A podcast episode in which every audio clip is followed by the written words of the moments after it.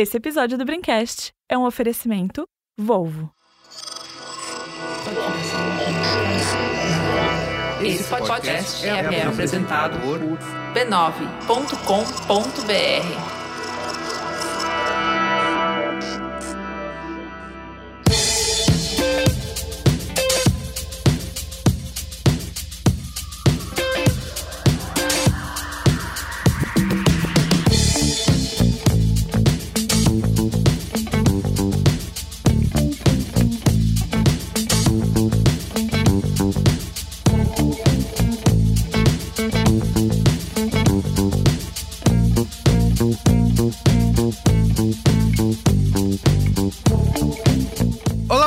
sou o Carlos Merigo, esse é o Braincast número 426.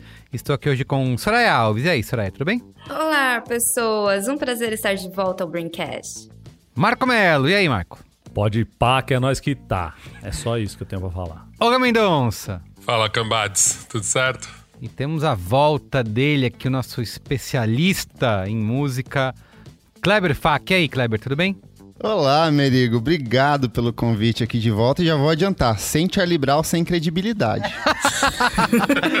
Muito bem. Começou a palhaçada. O Kleber, que é jornalista e apresentador lá do Vamos do podcast Vamos Falar sobre Música, né? E a gente Isso, e do aproveita. site Música Mudou- Instantânea. mudou de nome, né? Fala aí. Mudei, Explica isso aí, mudei, mudei. Eu tô me acostumando ainda. cara. Era miojo indie até semana passada, matei porque aparentemente tem uma marca chamada Nissin que é detentora desses direitos e eu precisei mudar, né? Aparentemente. Upa! Uma marca supostamente, pequena aí. supostamente ela é dona, né? Advogados te Exato. visitaram.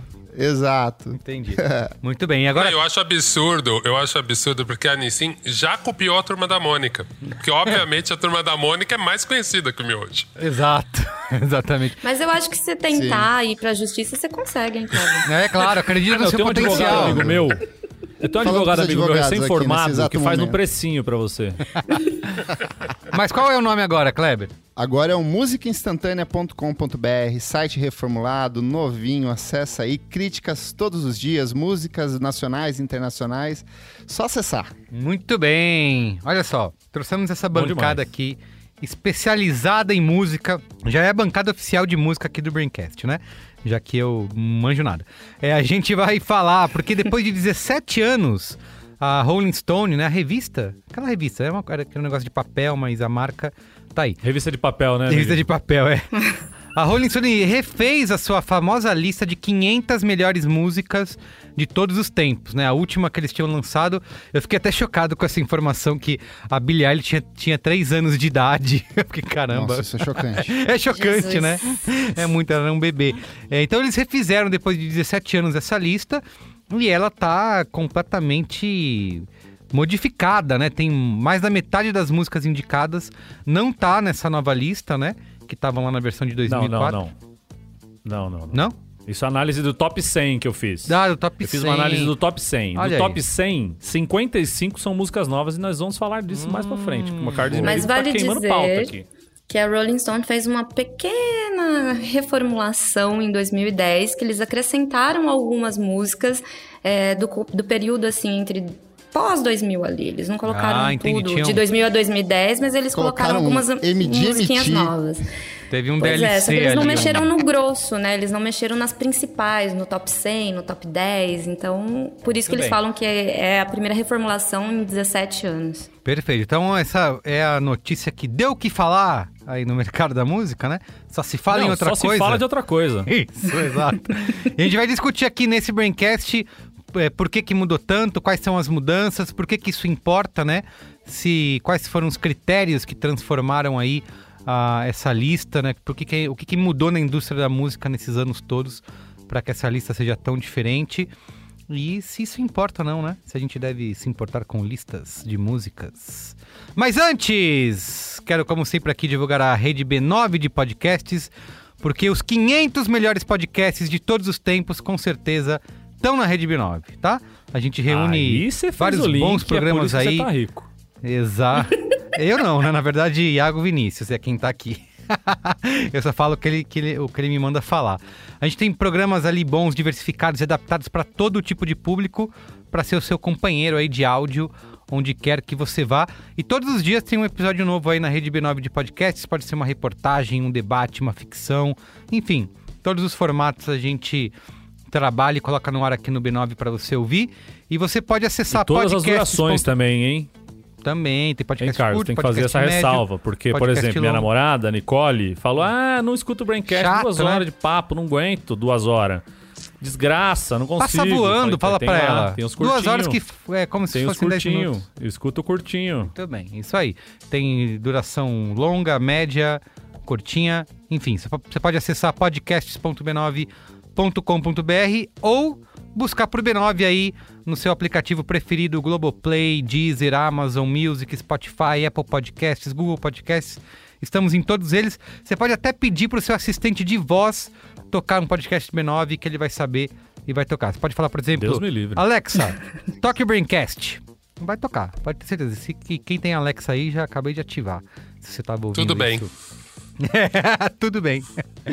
Muito bem, então é isso. E também, não posso deixar de citar aqui, mandar um abraço para nossa galera da Braincasteria Gourmet, né, que é o nosso grupo exclusivo Essas de feras, apoiadores lá do Braincast, que são os assinantes, né, fazem parte lá, palpitam nas nossas pautas, estão conversando, tem toda a galera tá o dia inteiro discutindo lá o futuro do Brasil e do mundo, falando de política, né? Eu gostava mais da Braincasteria antes deles botarem política no meio, mas tudo bem. Também. Quando falava só de amenidades. Isso, exatamente. Mas agora eles ficam do- lá discutindo esse negócio de esquerda-direita, sabe? Não, não importa, né? O que importa é o Brasil. Mas eu gostava Ah, o do Brasil, Brasil, tá polarizado, Polarizado. né? Tem que entender que...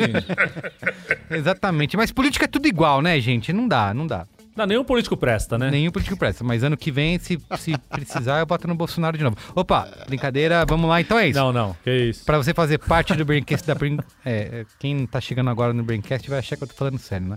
Mas pra você fazer parte da Braincasteria, é só acessar b9.com.br barra assine. Tá bom? É isso aí. Dá, um, dá uns caraminguá pra nós lá.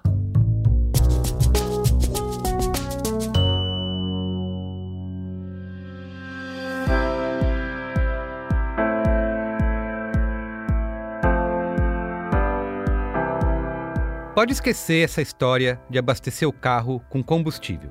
Se depender da Volvo, tudo o que você vai precisar para o seu carro rodar é energia elétrica. Com o lançamento do Volvo XC40 Recharge Pure Electric, nasce um novo jeito de comprar e também de dirigir carros. Basta carregar na tomada da sua casa e sair dirigindo. E depois de carregado, o XC40 oferece autonomia de até 418 km e também um mundo de possibilidades para turbinar a sua experiência com ele. Para começar, o carro tem dispositivos de segurança inteligentes que diminuem o risco de acidentes. Além disso, o XC40 extrai uma parceria inédita da Volvo com a divisão de serviços automotivos do Google. Com isso, o carro traz assistente de voz virtual embutido e você pode controlar a temperatura, pedir para tocar podcasts ou definir um destino apenas falando com o carro. Tudo sem tirar os olhos da estrada e as mãos do volante. O sistema ainda conta com vários aplicativos do ecossistema Google Play, tudo integrado com seu celular, televisão, computador e outros dispositivos Android. O XC40 é um SUV com potência de carro esportivo e estilo inspirado no design escandinavo. Tem até uma cor exclusiva para o modelo e uma série de itens para tornar o seu Volvo ainda mais especial, como o porta-malas frontal, já que o XC40 faz do motor a combustão coisa do passado. A pré-venda do carro já acabou, mas a Volvo decidiu manter o preço especial até o fim de 2021. Então é isso, acesse o site volvocars.com.br ou procure a revendedora Volvo mais próxima para garantir toda a inovação e tecnologia do XC40 Recharge Pure Electric na sua garagem.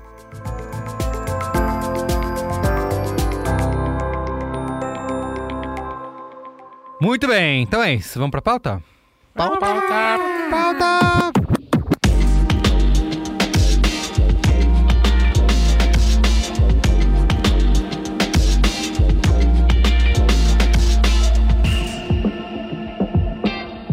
A crítica musical sempre quis vender a ideia de que usa critérios técnicos no lugar do gosto pessoal. E esses tais critérios parecem cada vez mais amplos e subjetivos.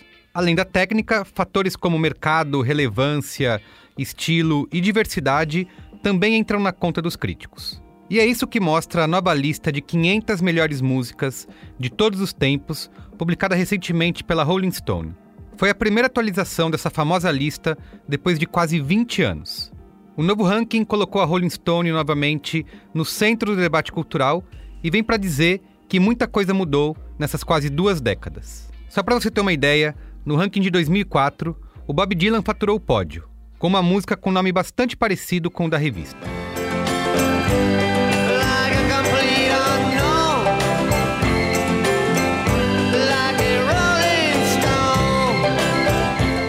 E no segundo lugar, uma das bandas mais famosas do mundo, que curiosamente também tem um nome muito parecido com o da revista.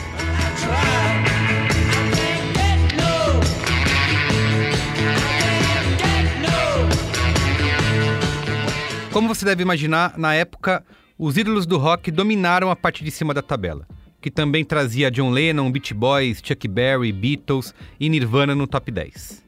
Mas claro, vamos dar um desconto. Em 2004, o mundo era outro. A música independente não tinha essa força que tem hoje. A sua internet provavelmente era discada, o iPod era para poucos e todo mundo estava economizando um dinheirinho para trocar o Discman por um player de MP3. E da mesma forma, a gente não estava levando tão a sério discussões como a diversidade da indústria. Sendo assim, 17 anos depois, não dá pra gente encarar a lista de 500 melhores músicas de todos os tempos sem notar as suas desigualdades. Na versão anterior, só 30% dos top 20 era de artistas negros. Apenas 7 artistas e bandas femininas entraram na lista, e só 3 conquistaram o top 50. Sim, claro, repetindo, o mundo em 2004 era outro. A Beyoncé não estava fazendo de tudo para herdar a coroa do pop, os devaneios do Kanye West não tinham escrito a história do rap por linhas tortas, e a Billie Eilish, por exemplo, tinha só 4 anos de idade. Só que em 2021, muita coisa mudou. Mais de 250 artistas, jornalistas e figuras da indústria musical ajudaram a formular uma lista totalmente nova. Como resultado, o top 100 das melhores músicas de todos os tempos apresenta 55 canções que não estavam no ranking de 2004. E o Bob Dylan perdeu o trono para uma mulher negra, musa do soul, engajada e pra lá de enérgica.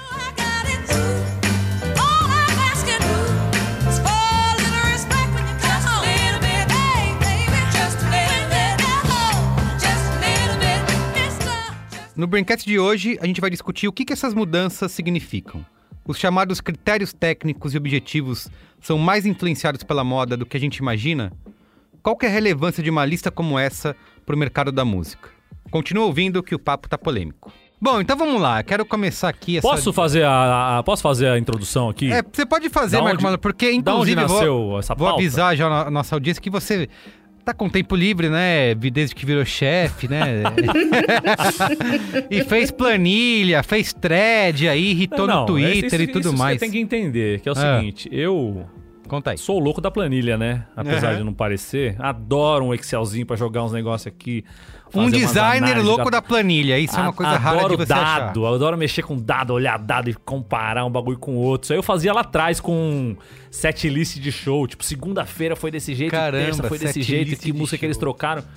Não, o set list do Metallica eu ficava analisando. Tipo, aqui eles vão tocar uma mais assim, mais balada. Aqui eles vão tocar Sabe- outra. Aqui é Black Album. cara. Vocês obviamente devem conhecer. Tinha um site, eu tenho ainda. Setlist tinha um, é FM. Setlist. Tem. É, É. que. Sim. Maravilhoso. E, e eles não faziam umas previsões de, tipo, vai ter show em Sim, tal lugar. A porcentagem Então, que vai tocar essa Sim. música. É, Exato, eu ad- eu adorava É esse negócio. bom. quando eu ia num show, eu ficava vendo lá qual que é a chance de eles tocarem essa música. É muito bom. Mas escrever sobre o show também era muito útil, porque você tá Sim. lá e você não vai ficar anotando na hora a sequência das músicas. Aí você entrava lá e tava Exato. lá, ajudava na resenha. Sim, não, e às vezes bem. tocava uma um cover que você não sabia de onde vinha, e lá Exato, eles colocavam é de isso. onde era o cover. Caramba, Ou pra quando tempos. você dava aquele. Ou quando você dava aquele perdido que não ia no show, e você falava, não, eu fui sim, tava lá, ó, as músicas que tocaram foram essas. Também tem Servia essa. pra isso também. Muito bem, continua Mas aí. aí, segunda-feira, eu fui impactado pela lista nova do da Rolling Stone, das 500 maiores músicas. E ano passado já tinha tido de, de 500 melhores discos, né? Que foi Também bem polêmica também. Mudanças aí na mudanças nas primeiras posições. Eu acabei de fazer aqui uma análise rápida também, enquanto antes de começar a gravar o programa, eu separei aqui os 50 mais álbuns, só pra fazer uma análisezinha rápida. Mas esse do, do 500 ma- maiores músicas é, apareceu e eu falei, puta, tem a de, tem a de 2004 também, né? Nem lembrava que era 2004, pra mim tinha sido outro dia. Falei, puta, vou pegar as 100 primeiras aqui e vou fazer uma análise rápida do que, que mudou. Porque as Rápida, mudanças foram rápida. bruscas. é, músicas que estavam no top 15 que não apareceram nem no top 100 da, da- desse, desse ano, saca?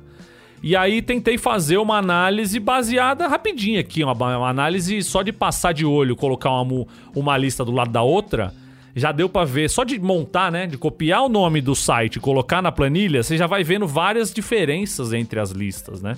E aí eu resolvi fazer uma thread rapidinha no Twitter falando de- dessas coisas, o que, que mudou, de como o momento do mundo faz com que as coisas mudem, né? A, a, a visão de importância da música, ela dá uma mudada conforme o tempo. Outro fator são mortes, né? Artistas que morrem acabam ganhando uma, uma sem fazer trocadilho, mas uma sobrevida com a, com a importância, né? Então, artistas que morreram nesse inteirinho aí ganhando importância maior por, porque parece que a perda fez com que ela as pessoas prestassem mais atenção no legado desses artistas e fiz uma análise rápida ali. E aí, como o Carlinhos estava buscando pauta, falei: tá aqui a pauta, Carlinhos, vem comigo que é nós que pode pá, que é nós que tá. Muito bem. Mas vocês podem explicar para nossa audiência? Eu sei, a gente é viciado em lista, a gente adora. Né? Todo fim de ano, né, Soraya? A gente discute, vamos fazer lista, não vamos fazer?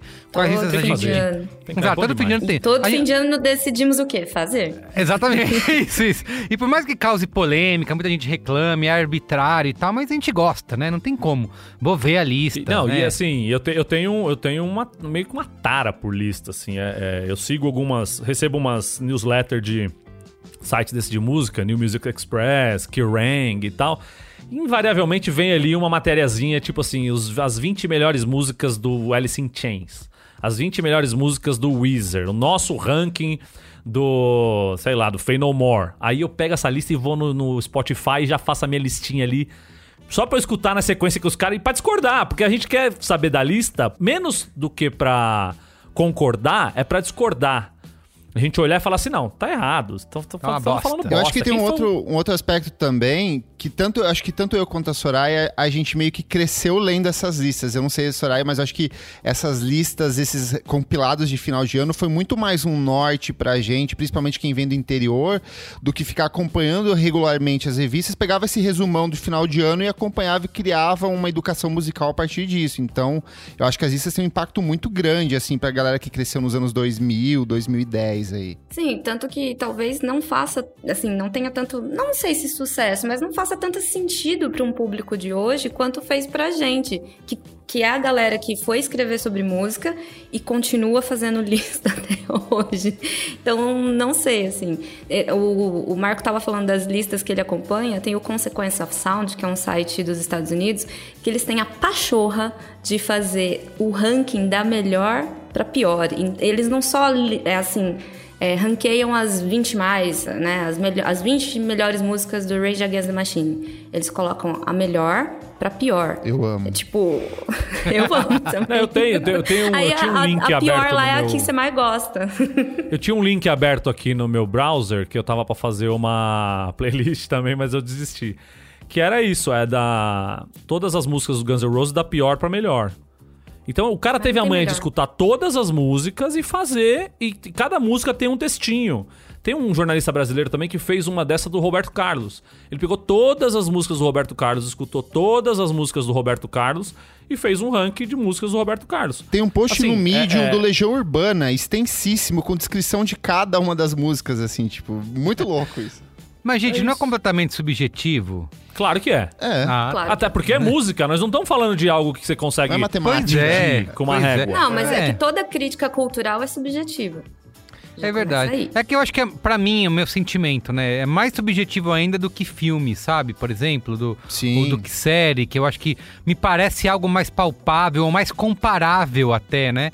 E é mais prático de música. você pegar e medir ali, porque um filme eu tenho que assistir um filme de uma hora e meia, duas horas. A música eu saco o celular ali, eu ouço, me sinto impactado ou não e avanço pra próxima, sabe? É muito mais instantâneo, né? Sim. É, não, na verdade, assim, você pode fazer um texto imparcial que não reflete o seu gosto? É claro que pode, porque você pode escrever qualquer coisa que você quiser. Mas. O papel aceita tudo, né? Exato. Você não vai, né, travar porque, ai meu Deus, tô escrevendo o contrário que eu- do que eu acho. Não. Mas assim, é, na teoria, você tem que considerar alguns elementos, né, para poder montar essa crítica. Mas a- até esses elementos a serem considerados são subjetivos, porque eu posso considerar um e o Kleber pode considerar outros. E a partir daí a gente já tem resultados diferentes. O próprio rolê de você escolher o álbum A e não o B para escrever já acabou Já com a é uma- imparcialidade aí. E aí eu acho que puxando já pra questão da própria lista da Rolling Stone, que é o, o tópico, assim, se a gente. A, a Rolling Stone é conhecida por ter listas ao longo de todas as décadas de fazer um compilado e tal. E eu acho que é, é muito visível essa transformação com base no próprio núcleo de jornalistas deles. Então, você vai pegar ali nos anos 60, 70, 80, era uma redação totalmente de homens brancos héteros, que vão dar um direcionamento de som que é composto por homens brancos héteros, que por consequência, como aqueles eram os únicos veículos de comunicação da época, criou-se essa imagem do que é considerado o rock clássico, a música clássica, que é de fato o mais importante ali. E ao longo das últimas décadas, e principalmente dos anos 10, onde a gente vai tendo uma, uma percepção maior da necessidade da pluralidade dentro das redações, de ter pessoas negras, de ter pessoas LGBTQIA, de ter mais mulheres, que a gente vai tendo esse processo de ruptura e que eu acho que sintetiza muito nessa lista de agora, até da, da Rolling Stone. E vale lembrar que a, a Rolling Stone norte-americana ela passou por um período é, bastante confuso, principalmente nos anos 2000, quando ela vai pro digital, porque eles não sabiam exatamente a quem eles tinham que agradar. Se era esse público antigo que acompanhava eles no mercado impresso ou se era esse público jovem. Então eles têm uma série de contradições nos tipos de textos que eles vão fazendo ao longo da década, de discos muito ruins do Bob Dylan que eles estavam dando nota 5, nota 4, meio que para tentar agradar. E aí de 2010 para cá surge toda uma reformulação que eles passam a dialogar com um público um pouco mais jovem, mais pop, passam incorporar novos jornalistas, principalmente jornalistas vindo de outros canais, por exemplo, Stereo Gun e a Pitchfork, que eram canais de mídia independente que tinham outro ponto de visão do que era essa música nova. Então o próprio site acaba se transformando e o que eu acho que acaba resultando um pouco nessa lista, que é uma tentativa é, muitas vezes torta de tentar soar plural, de incorporar novas perspectivas e novas visões, é, só que de um jeito ainda muito preso a esse passado, esse histórico da Rolling Stone, que é muito difícil de você é, desvirtuar e desligar de uma coisa que tá ali desde os anos 60, né? E até pelas pessoas que estão dentro, né? Tem muita Sim. gente que tá lá desde os anos 70, dos anos 80 e que é, ainda tem voz, ainda vota nesse tipo de coisa. Por isso que, assim, as mudanças foram, é, entre as grandes aspas, drásticas na, na lista, mas o que tem de clássico que é o que tá ali, saca? É, ainda continua essa coisa, porque grande parte da redação e grande parte das pessoas que foram escolhidas pra votar continuam sendo as mesmas pessoas. Eu acho que a, a- a- o Oga cantou essa bola quando eu, quando eu fiz a thread lá, de que era isso. A, a- a mudança na lista tem mais a ver com a mudança do júri do que com a mudança da música nesses últimos 17 anos, entre uma lista e outra. É, eu nem sei se, se de repente até não teve uma discussão de uma consultoria mesmo de diversidade, sabe? Porque, pô, cara, a gente tá falando do mercado americano. Eu, eu acho assim. Tem uma questão que a gente tem que discutir que a maioria dessas listas tinha muito a ver com a indústria. E a gente percebe que as listas vão ficando mais plurais, mas enquanto a, a indústria vai perdendo a força que tinha nos anos 90, 00, que era desde o jabá que chegava, mandar jornalista para show, para junket, para lançamento. Então, assim, agora a gente percebe que tem uma diferença. Como eu sempre trabalhei na imprensa e trabalhei muito tempo na imprensa quando a indústria da música era viva, eu percebi um pouco isso. Não que eu acho que os jornalistas ganhavam jabá para falar bem do disco do, do YouTube, mas assim, era tão grandioso o lançamento do YouTube pro jornalista, era tão glamuroso, e aí tinha uma importância que é quase subjetivo mesmo, assim. Nossa, isso todo mundo tá falando. E tinham vários discos que você falava, cara, não tá todo mundo falando, né? E aí também tem uma outra, outro ponto que eu acho interessante, que naquele documentário que eu já indiquei aqui, Woodstock 99, que eu acho um documentário muito interessante, mostrando essa passagem do tempo e essa mudança, teve aquele momento meio confuso quando a MTV tava trazendo um super pop, um pop novo, e ao mesmo tempo você tinha a Rage Against the Machine, né? Você tinha o New Metal ali tentando brigar com, com bandas de jovens, né? Super pops e Britney Spears junto. E eu acho que a Rolling Stones, nesse momento, ela tentou se posicionar assim: a gente é o adulto da sala. Então a gente tá acima disso. Só que a gente não quer falar de jazz, a gente não quer falar de, de, de músicas de adulto. E aí fica um lugar que eu acho estranho desse mainstream, né? Quando você vê essas listas, eu, eu particularmente me relaciono um pouco mal com essas listas. Eu até quando o Marco Mello falou disso, eu já falei, opa, vamos lá pedreirar. Porque é um pouco isso, assim, tipo, eu, eu realmente eu, sou- eu me ponho muito mais no papel de público de falar, vamos lá, adoro ficar nervoso e discordar de tudo. E né? sabe uma coisa, Olga? Percebe, analisa, eu fui ler todo o, o- as pessoas que votaram, os convidados, os jornalistas e o- a parte editorial da Rolling Stone. E primeiro que o site da Rolling Stone é uma merda, nossa, é horrível Nossa, navegar é um por isso, assim, ele é Sim. muito lixo, ele é muito lento.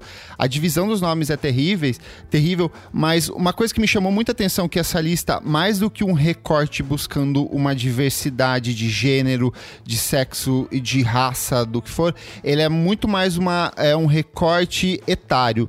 Muitos das bandas e dos artistas que votaram são pessoas que nasceram no final dos anos 80 e 90. Eles chamaram para participar dessa lista artistas que estão excursionando desde o ano passado e esse ano. A maioria são bandas que estão em processo de excursão. Então tem aqui a, a Lucideicos, que lançou disco esse ano, é, e mais um monte de outros artistas. E aí o que eu sinto, eu me identifiquei muito com essa lista, principalmente o top 100, e aí até o Marco Melo discordou que ele falou: "Ah, eu não acho que a Robin, por exemplo, na, na posição de número 20 é impactante pra mim".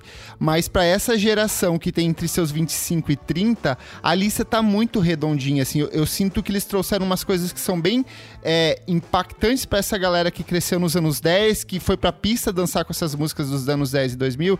Então vai ter LCD Sound System, vai ter Beyoncé, vai ter Robin, vai ter umas coisas que essa geração ouviu. Então eu acho que mais do que esse e- é, recorte da diversidade, é um recorte etário de uma, de uma geração específica que tá, tá escrevendo sobre isso ou que tá votando em relação a isso, sabe? Mas eu vou discordar um pouco de você, Kleber, Você pra variar, né? discorda de mim nessa. Ah, eu adoro, eu adoro isso. Vai lá, vai lá, Soraya. Pra variar. Porque eu acho assim, é, nessa busca por diversificação da lista, parece que para colocar esses nomes que representam essas gerações mais novas, necessariamente eu tenho que rebaixar os clássicos. E não é bem assim, entendeu? Eu posso colocar uma galera mais nova Vai em outras posições, mas eu não. Mas eu não preciso passar o Beatles de quinto pra 89, entendeu? Mas não só isso, eu acho que, por exemplo, The Who, Não, e nem The colocar Clash, Robin pessoas- em 20, né? Oh, por favor, não é, É, não não é a vigésima 20. melhor música da história. Está né? Até entre porque as seria o 500, 10, né? Está. Seria a décima. Não, não Ah, seria. Nunca ouvi, Está nunca entre as ouvi. sair. 500? Está. Mas, por exemplo, se a gente pega lá pro final da lista que tem Stronger do Kanye West em último lugar, que nem deveria estar em último, deveria estar mais lá pra cima. Ou a gente pega o Lil Nas X com Old Town Road, que tá em 490, me faz sentido. Porque, puta, olha o que que é essa música. Ela foi um hino de 2019 pra cá, ela fez a carreira do Lil Nas X. Mas tá em 490. Não 19, eu falei qua- 419, mas é 490. Não precisa me colocar em 22. Não precisa colocar entre as 20 mais de todos os tempos. Porque assim, se existe essas músicas agora, é porque alguma coisa veio antes. Existe coisas que você não pode abrir mão, entendeu? Que fizeram a história da, da música, da, da indústria fonográfica. Então, sei lá, eu não Mas acho que fez pra com base no- agradar públicos novos, você precisa declinar, decair a galera. Mas então, fez com base em cima do quê? Porque essas listas, esse conceito de, de- do que é importante, foi construído por uma parcela muito específica da população, de um número muito reduzido. Beatles não impacta na vida de ninguém. Você vai tocar na vida, tipo, nas Oh, pessoas. oh, não, eu tô oh, falando oh. do grande público hoje em dia. Beatles, eu, gente, eu sou, pelo amor de Deus, eu sou apaixonado aqui, mas o que eu quero dizer, pra uma geração atual, Morri. Beatles, Rolling Stones, é, é, The Who, Pink Ô, Kleber, Floyd. você acabou de me lembrar. ouviram isso. Desculpa, mas eu na tava teoria, numa. eu não tô lendo. Mas na teoria, eu não tô lendo uma lista feita por público geral. Eu tô, eu tô lendo uma lista Da feita Rolling por Stone. músicos. É, É verdade, que especializado. levar outras coisas em consideração. Mas o Kleber me Mas lembrou uma- maior- um momento da minha vida que eu fiquei chocado. Eu tava numa aula de inglês e o professor tocou alguma música dos Beatles, eu nem lembro qual, alguma baladinha famosa. Qual que é? Yesterday. Jude. Yesterday. Botou yesterday. Yesterday. E aí tinha uma garota lá na, na classe. Ela devia ter o quê? Sei lá, acho que uns 14 anos, no máximo, 12 a 14 anos. E ela nunca tinha, ela falou, nunca ouvi Beatles. Ela voltou na aula seguinte e falou: Tem que agredir. Tem que agredir. É, ela- mas, cara, não tem que agredir, sabe por quê? Ela falou, caramba, agora, depois que eu, eu ouvi na aula, eu fui pesquisar e agora eu tô apaixonada. Eu nunca tinha ouvido Ela é a falar. mina do Yesterday, do filme. Eu nunca tinha ouvido falar em Beatles na minha vida. E eu fiquei assim. Nunca ouvi falar. Como que nunca. Porque eu entendo a pessoa não gostar, não ouvir e tal, mas nunca ouvi falar, eu acho muito chocante, sabe? Quando a gente estava falando dessa questão, né, da diversidade, uma das minhas críticas era essa questão que, meu, no mundo inteiro a gente discute isso, né, da descolonização do olhar mesmo, né? Eu acho que no final, como, os- assim, a Rolling Stones é uma revista importante no mundo inteiro. O mundo inteiro vê a Rolling Stones, se preocupa com o que a Rolling Stones gosta ou não. Se você é um músico... Mesmo dizendo é a que não, né? Oh, obrigado. Mas essa é uma lista completamente ocidental. Sim, isso é. Justamente, e esse é o problema, porque a percepção acaba sendo essa, assim. Pensando que hoje em dia, se a gente for falar em número, tem um monte de banda de K-pop que é mais importante do que muita coisa que a gente está discutindo nessa lista. Então, mas aí a simplesmente só tem importância- o Jorge Ben. a importância é Você número. fala, cara. Não, não, não é número, mas assim, tem coisas de K-pop que já estão influenciando a próxima geração que tá fazendo música. E é isso que eu acho meio ruim, sabe? Quando a gente vê que música brasileira, que foi a polêmica da semana passada, foi totalmente sampleada, roubada pelos gringos, sabe? Quando você vê que, meu, Jorge Ben foi sampleado, ele tá nessa lista. Talvez ele até entrou nessa lista porque alguém fala, porra, tem que pôr um brasileiro que foi roubado. Então eu acho que no final, eu acho meio, meio triste, assim, porque por mais que chamem banda, porra, chama a banda do mundo inteiro, todo mundo poderia colaborar com a Rolling Stones, chama, sabe, tipo, pra realmente ter uma relevância e ser interessante, porque aí quando aparece um Robin, a, gente, a Robin, a gente não ia achar uma distorção. Eu já achei muito ousado ter a Lorde aqui com Royals, eu falei, caralho, aí sim, galera, ter Rei A, Mas tem umas coisas é- mais novas. Não nessa É posição, importante, essa né? música foi foda. Essa- Não, mas eu digo assim, quem é mais novo e conheceu a Lorde, conheceu por causa dessa música. Quem é mais velho e respeita, é por causa dessa música. Eu não gosto do disco inteiro. Desculpa, mas, essa música é muito foda. Tipo, Antes meu, gente essa música é incrível. continuar discutindo né? essa lista, então vamos chegar aqui num consenso. É, não sei se Não, dá não pra vamos chegar. Chegar não vamos chegar. Com a num, Sa- Carlos Não, Não há vamos consenso com. Eu queria, é, eu queria um consenso de que a, a Rolling Stone é credenciada a fazer a lista, não é? Porque eu, eu muito posso, questionar acho, quando, eu acho. quando eu falo assim, ah, foi a Rolling Stone, sei lá, o, o time editorial da Rolling Stone que decidiu. Aí, puta, tá bom, ah, dane-se, né? Mas quando eles fazem esse, esse esquema de academia, né? Que é a mesma coisa que a galera que zoa do Oscar, ah, o Oscar não importa. Só que assim, o Oscar faz o mesmo lance, ele con- eles convidam a galera da indústria e eles estão cada vez mais focados em chamar gente do mundo todo, né? Diversificar, né? Não ser mais os- só os cabeças brancas que escolhem. Então, quando eles chegam lá, pelo menos nos indicados, né? Ou até nos, nos premiados mesmos, né? É, você vê assim, é um time de profissionais da área que tá escolhendo quais são os melhores. Então, eu tendo a olhar e falar, Mas puta, eu- isso eu acho que tem Mas importância. Eu- qual, eu é, acho que mas tem uma qual é a diferença porcentagem fundamental. ainda no Oscar de cabeça branca? Esse que é o lance. Porque você Sim. tem 60 cabeça branca e 40 da galera da Entendi. diversidade, da galera mais nova, o cacete. Os cabeça branca estão escolhendo até hoje, entendeu? Não, e, e eu acho É, que tem um outro a mesma impacto. base de escolha vai ser usada por outros veículos, né? Tipo, a Pitchfork vai fazer a 500 músicas dela, só que ela vai chamar totalmente outras pessoas, ou batendo Exato. alguns nomes, Um talvez, outro de, de, de pessoas participantes ali do ranking, e vai ser um ranking totalmente diferente, porque tem um foco em coisas muito mais independentes. E, Então, e eu acho que e eu acho que tem uma diferença também, Merigo, tipo primordial entre o Oscar e, e uma lista da Rolling Stones é, cara, se sair um filme brasileiro no Oscar, eles vão chamar o desgraçado Padilha pra fazer filme ruim em Hollywood. Se você sair primeiro nessa lista da Rolling Stones, você já tá morto provavelmente. E os novinhos, então assim, isso muda completamente, né? Isso muda completamente, assim. Então, Eu tenho- é, o é tempo por isso que eu inteiro- falo assim, O tempo inteiro vendo essa lista, eu fico pensando quem que é o público que eles querem agradar, assim. São as Ah. pessoas mais velhas? São o público... É o público mais Mas novo? É o nerd Mas de é música de feita pra qualquer agradar? idade. Essa, essa é, outra Exato. discussão. É, a lista é Como- feita pra agradar? Como que a revista vai pensar em agradar um público se ela é, Não, a- é, a é galera muito mais uma votar? questão de agradar, mas quem eles querem focar? E eu acho que o grande objetivo dessas listas, primeiro porque são 500, de, 500 músicas, é, é- isso é impossível. Nenhuma lista com 500 músicas tem uma credibilidade, não tem como. É impossível você organizar isso, estruturar e criar um parâmetro de fato Por isso de que o votação. B9 no fim do ano faz só 10. É 10, é 50, no máximo um 100 ali no final da Quando década. não é 9, né? O é objetivo 9. deles é page view, gente. Assim, se, e se você. Eu, eu tava tentando entender por que, que essa- esse site é tão lento. E aí eu vi que, ah, pelo, pelo, pelo histórico do celular, toda vez que eu O rodo. Kleber tá Eu sofrendo. tô né? muito, É um- é eu tô muito URL puto nova. com isso. Porque É toda uma vez URL, que eu. URL nova, cada música. É, toda música é um, é um, um page view Ah, novo. E aí, olha só. então, assim. Ele coloca e aí o nome vão- da música no, na URL. Exatamente.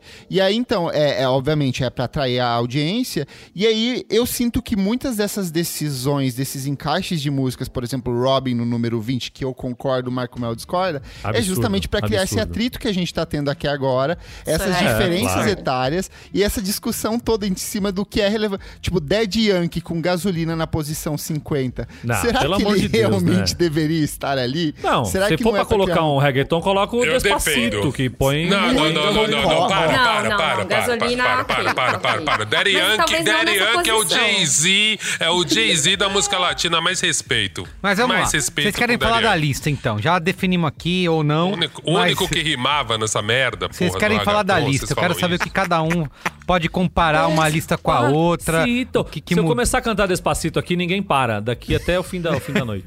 Quero que vocês falem. Se eu puxar gasolina, a mesma Despacito coisa. Se não fosse o Daddy Yankee antes. O Daddy Yankee, É, é, puta, eu disco vou bom, sempre pensar disco bom. isso. Eu só quero voltar uma, uma coisa, correr, é isso? Merigo.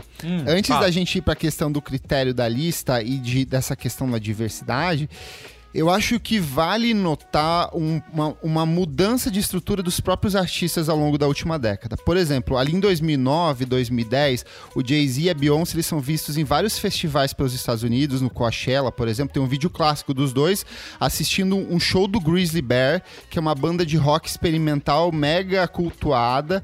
E o Jay-Z, na semana Maravilhosa. seguintes, ele, ele começa a dar uma série de entrevistas falando: olha, eu tô acompanhando um monte de show de banda tipo Animal Collective, é, Dirt Projectors, que tá fazendo um som muito maluco, muito conceitual, se testando em, em cima dos palcos, com pelo menos, é, sei lá, 10% do investimento de mídia que a gente, que é artista grande, tá tendo. E eu acho que a gente precisa se reinventar. A Beyoncé fala assim: eu vou preciso parar de produzir singles, eu não vou mais sobreviver pelos próximos 10 anos se eu viver de single. Então, eu sinto que existe uma reestruturação desses grandes artistas da indústria, encabeçados pela Beyoncé e pelo Jay-Z, e eles começam a produzir discos que são meio que statements.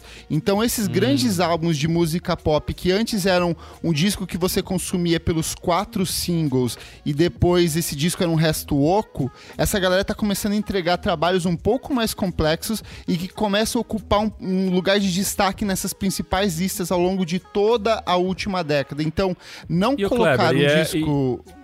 Ou seja, falar, as terminar. pessoas só voltaram à questão de conceito inventada no Sgt. Pepper. lá, lá atrás. Não, eles não não voltaram por 20 eles. anos, é isso. É, e aí, assim, não colocar esses artistas negros, esses artistas minorizados, começa a ficar feio. Então, até o Grammy, que é uma premiação que é historicamente racista e que premia pessoas brancas, eles precisam colocar uma Beyoncé ali no meio. Então, eu acho que ficou feio não colocar esses artistas, e a própria Rolling Stones, nesse processo todo, acaba se reestruturando em cima disso, entendeu? Então, acho que antes da gente ir nessa, nesse, nesse caminho que a gente vai discutir agora, o processo da lista, é, é bom valorizar esse aspecto de reformulação dos próprios artistas e dessa transição da música pop ao longo da última década, que vai in- interferir diretamente na Robin, na posição de número 20 do, do top 500 da Rolling Stone, sabe? Fala, Olga, você você discordou muito. Não, é, eu, eu, entendo, eu entendo o raciocínio principal do, do, do Kleber, sim. Tem uma coisa que, quando o Jay-Z falou isso, é muito louco esse tempo de resposta mesmo, né? Ele, eu lembro que eu fiquei muito puto, porque ele botou o Chris Martin no disco, no Kingdom Come. Sim. Eu falei, velho, o que, que adianta? Você tá ouvindo um monte de coisa legal e bota o cara mais careta. Mas aí, é indústria, é como funciona e fez uma música bosta, aliás. É, então também sempre tem essa, esse tempo. O que eu discordei veementemente foi sobre essa questão de álbuns conceituais e Beatles, porque a música preta sempre fez isso. Viu? Toma, sempre fez isso. Né? Então, assim, o que eu acho que é um problema mesmo, assim, quando a gente fala, né?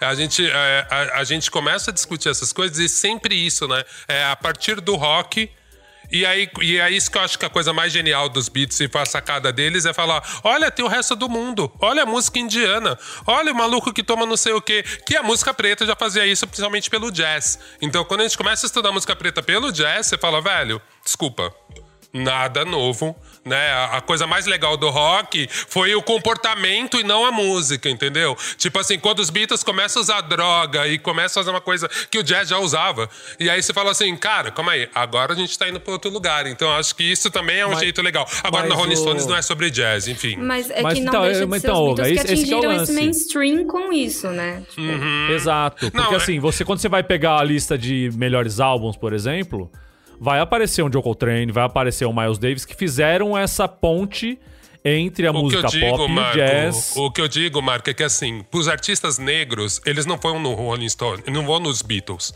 Pra começar É, sim, sim, pelos entendo. Beatles. Não Sim, artista sim, preto começa claro. a tocar guitarra porque ele ouviu Beatles. Tem vários que tocam Beatles e amam Beatles porque todo mundo ama Beatles. É bom, ponto. Mas eu acho que só essa perspectiva já muda muito. Até uma questão da lista. Quando você começa a ver a lista de veículos pretos, mesmo lista de rap, você percebe. E quando eu vejo os artistas pretos que estão aqui, eu falo, são os artistas que branco gosta. Delação era pra estar aí.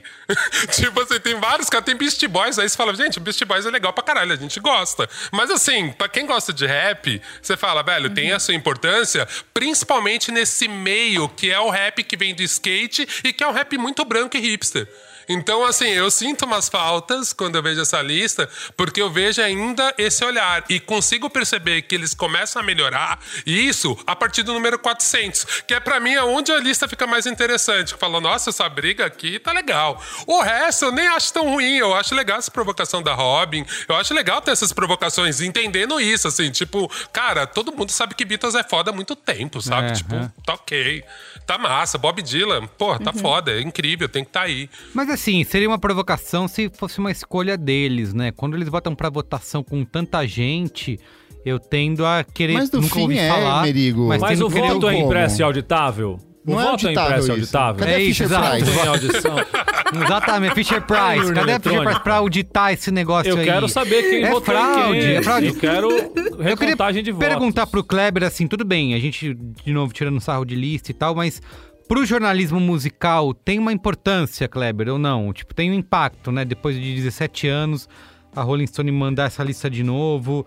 É, eu sei que você já falou que traz mais acesso, a galera tá pensando em ter. É, é o clickbait, né?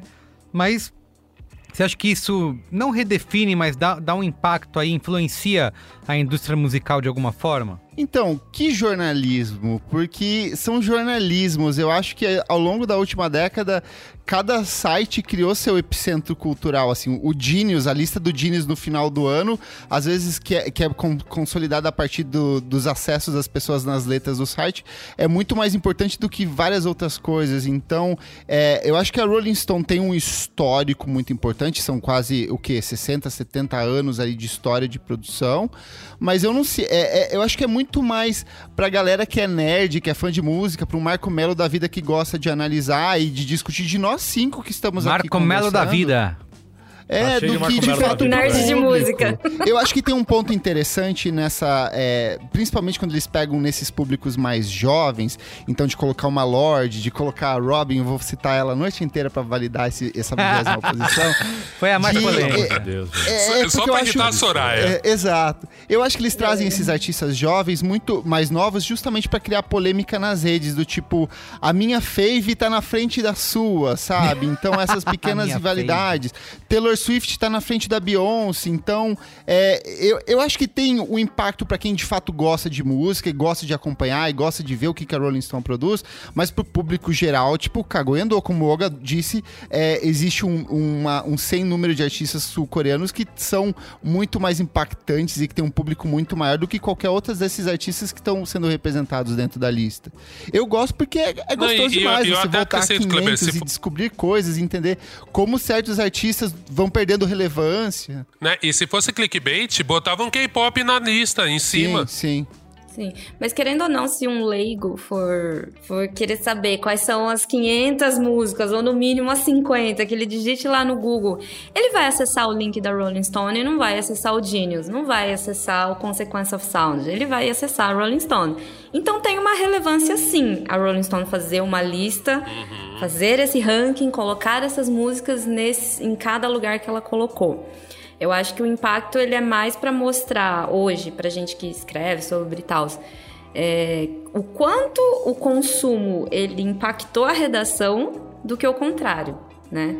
Total, Ah, é- a total. lista é um reflexo do público, é um reflexo do consumo e das mudanças sociais que estão acontecendo, e não exatamente o contrário.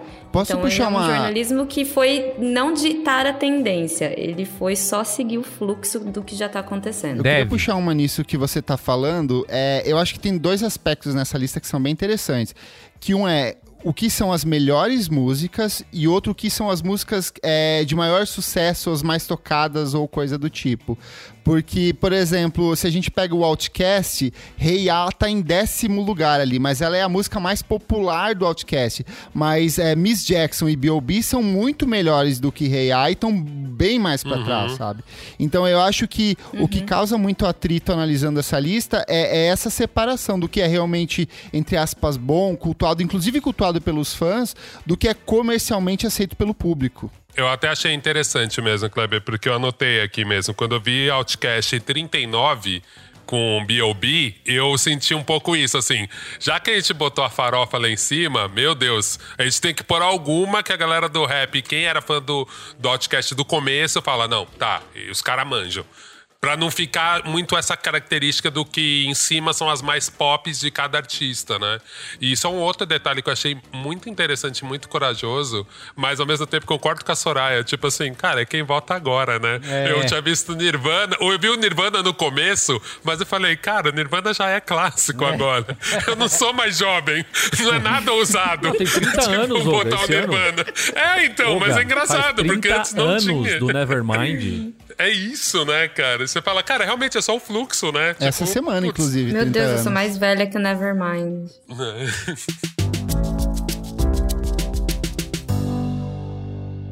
Ô, Marco, eu queria que você trouxesse mais curiosidades aí que você levantou na sua planilha. Não, é, porque assim, é, de eu quando eu, fui, diferença da lista anterior. quando eu fui montando aqui a lista pra fazer essa comparação, é, primeira coisa que me, me impactou muito é isso, que de- de- dos top 100, que foi a, a- a amostragem que eu peguei aqui, mais da metade é música, música que não tava no top 100. Então, ou elas ganharam relevância ou elas foram lançadas depois da lista de 2004. É, outra coisa que saltava aos olhos é que as mulheres estavam muito mais representadas nessa lista, inclusive no número 1, com Aretha Franklin, que na outra lista, entre artistas mulheres ou bandas que mulheres cantavam e tal, eram sete no top 100.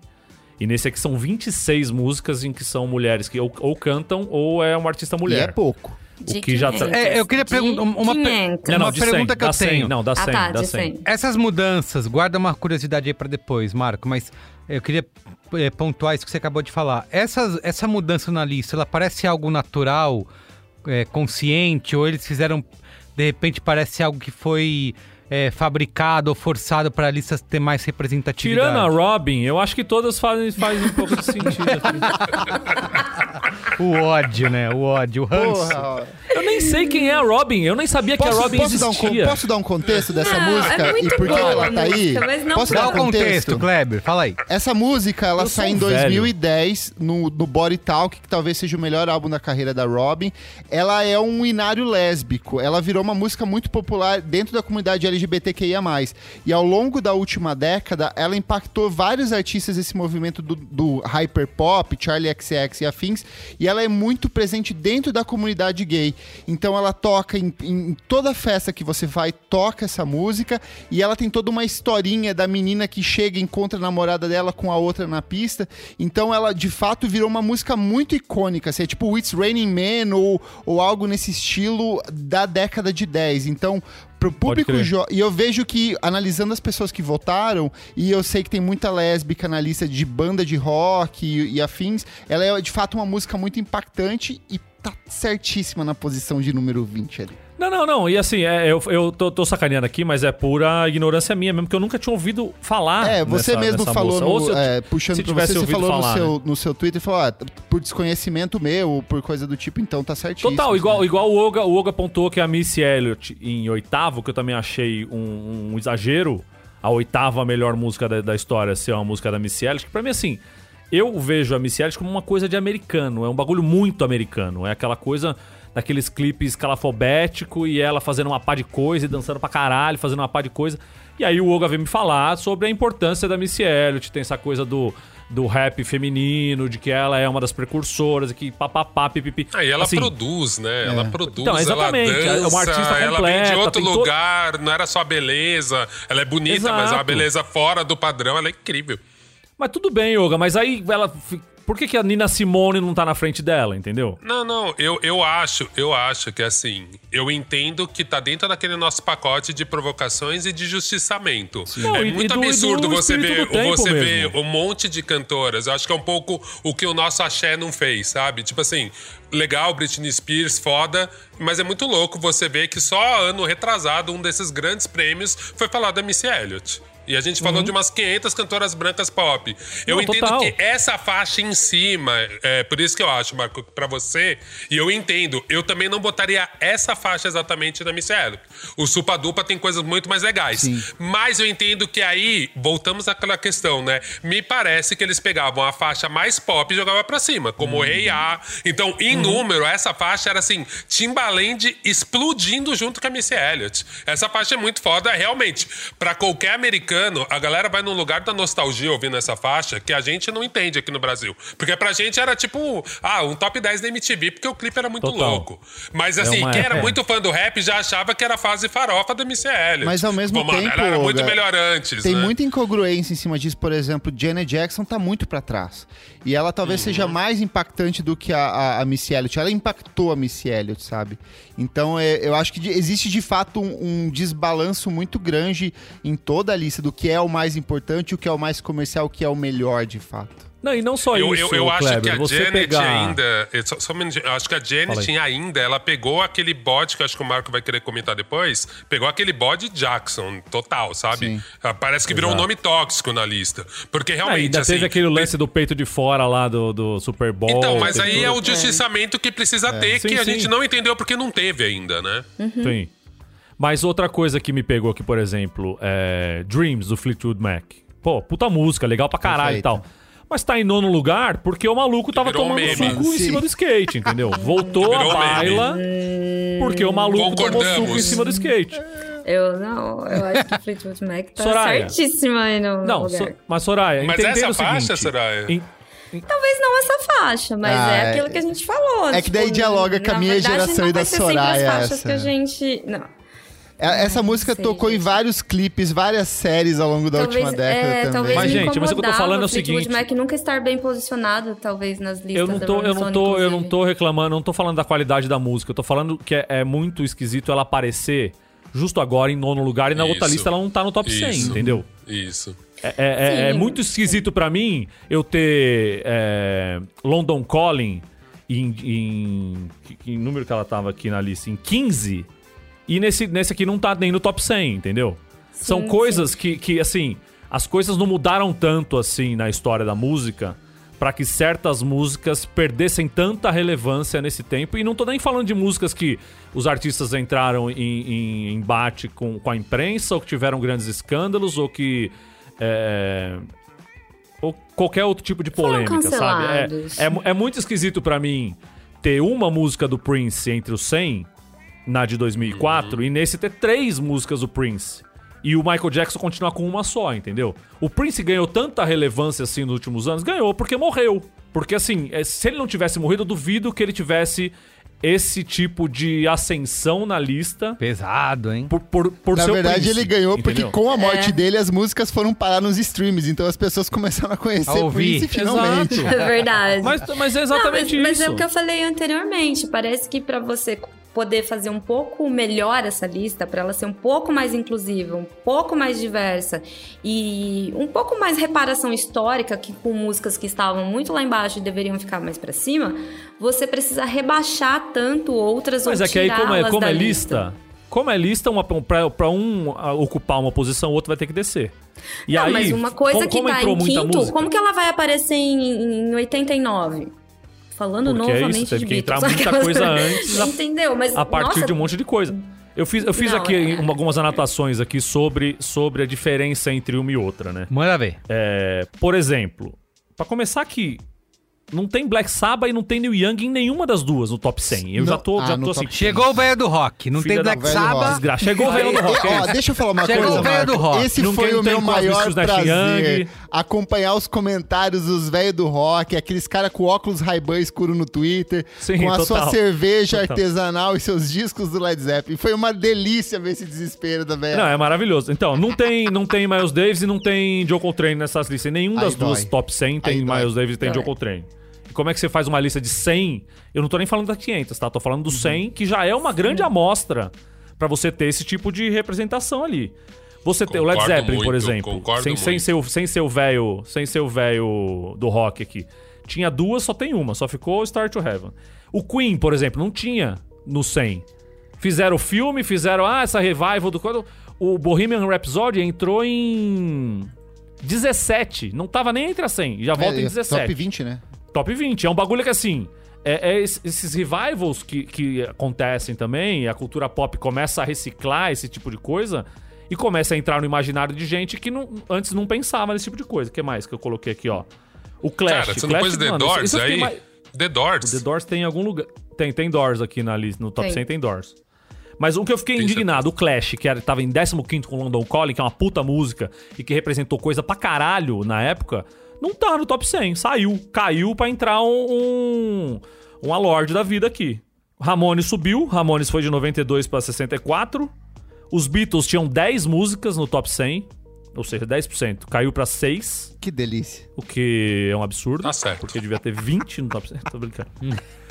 O Elvis. Aí, aí que eu tô falando, aí eu fiz lá. O El, eh, esses artistas mais antigos que, que andaram pra que outros fossem correr, eu acho que assim, tinha um exagero de você ter cinco Elvis na lista de 100 É, alguns músicas. até roubaram, né?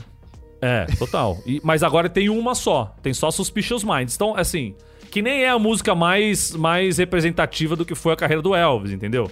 Então você tem essas incongruências de uma lista pra outra. Quer ver o que mais que eu, que eu coloquei aqui?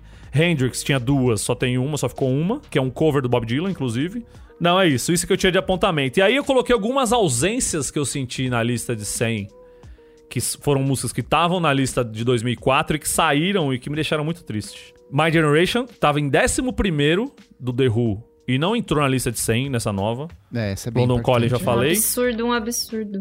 Leila, do Derek and the Dominos, do, do arrombado do Eric Clapton, que assim, ele é um arrombado, mas a música é muito boa. Tava Mas aí em entrou o 27. Oasis, o Oasis puxa a Leila, então tá valendo. Tá Tá contabilizado. bom, tá bom, vou te dar, vou te dar esse boi. Eu não vou Agora, ó, Clever. I Você can- tá me provocando, mas eu não vou Turner. responder. Ike and Tina Turner, que tava em 33 com River Deep Mountain High, que é uma puta música, fudida, é o, o Wall of Sound e o cacete, tava em 33 também, caiu. Anarchy in the UK com o Sex Pistols, que você pode falar, ah, pô, mas o Sex Pistols tem a sua importância, tava em 56, saiu do top 100. Procol Harum com Whiter Shade of Pale também 57 saiu da, da lista. E Mamas and the Papas não tá entre os 100, California Dreaming. Como é que California Dreaming não me é uma das Das 100 500. maiores músicas da história? É, pra É, mim é mais importante a versão do Global DJs, É. que é com o sample dela.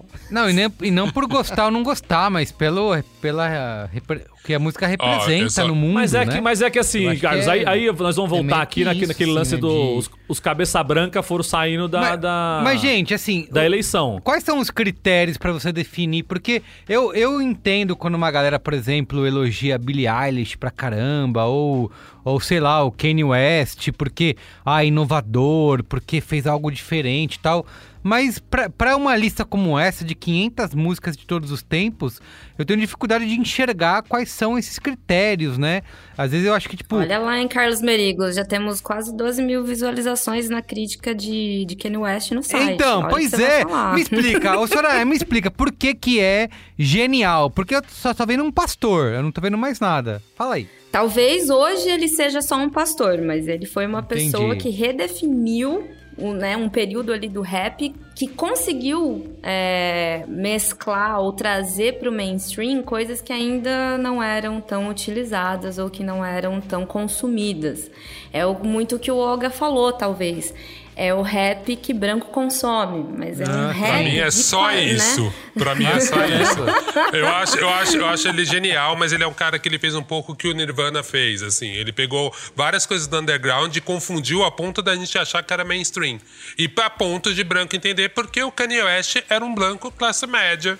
Ele entendia todos os códigos pra fazer funcionar. Um preto classe média, né? Ele teve uma, teve uma criação na arte. Então ele entendia todos os códigos e ele conseguiu realmente fazer uma parada que é muito interessante, assim. Ele, ele tem o seu valor enquanto produtor tal, mas é o que isso que a gente questiona. Quem gosta muito de rap fala, mano, o maluco nem escreve as letras dele. Então é assim, Mas tanto tentando- que ele foi muito mais pro mas- pop, e é isso que é legal dele, ele misturou tudo, como o Nirvana fez. Depois do Nirvana você falava, o que, que é indie? Tipo, É, antes e tem tinha uma muito questão claro, de né? marketing muito ligada também, porque assim, tudo que o Ken West faz é um evento, sabe? Tudo tem um conceito que talvez a gente pire inventando conceitos que nem é aquele que ele inventou exatamente, mas tudo se torna um falatório, tudo ganha um, um, um tamanho gigantesco. Aura, né? Então, ele tem aura de É, ele é, ele tem o Não, é, marketing é assim, dele. isso. É que eu tento sempre fazer essa questão, assim, eu valori, eu entendo que a pessoa bomba justamente por causa do mainstream. E ela bomba quando ela aceita no mainstream, porque ela utilizou um marketing muito bom e tal. E eu falo, o Kanye não é, o Kanye não é um truque. Ele tem um valor, sim, enquanto produtor. Tem discos que são muito importantes. Tem discos que a galera pira. Falar que o 808 inventou o trap, pra mim, é uma ignorância sem profunda, assim. Porque, meu, tinha várias bandas fazendo o trap andar antes, né? E aí a pessoa chega e fala, não, esse aqui inventou. Eu falo, não, gente, pelo amor de Deus. Pode ter influenciado, mas não inventou nada, né? Pode ter influenciado um Mas tipo de uso, pro- né, do, do autotune. Voltando para a pergunta do Merigo, que foi é, é, o, quais são os critérios, é, eu acho que não existe critério. Se você pegar Não, o grosso, grosso da lista, são artistas. São artistas que estavam em passagem pelos estúdios da Rolling Stone entre o ano passado e esse ano, ou que foram entrevistados pela equipe da Rolling Stone entre o ano passado e esse ano.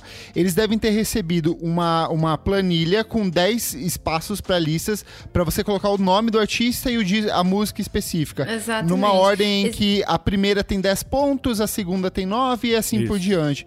Depois cria-se uma somatória, e aí eu acho que vai muito do critério de, ah, isso aqui eu acho que é muito importante, mas isso aqui é importante pra minha educação é, musical, então eu vou colocar aqui a minha Robin da vida que vai impactar depois nesse final ali.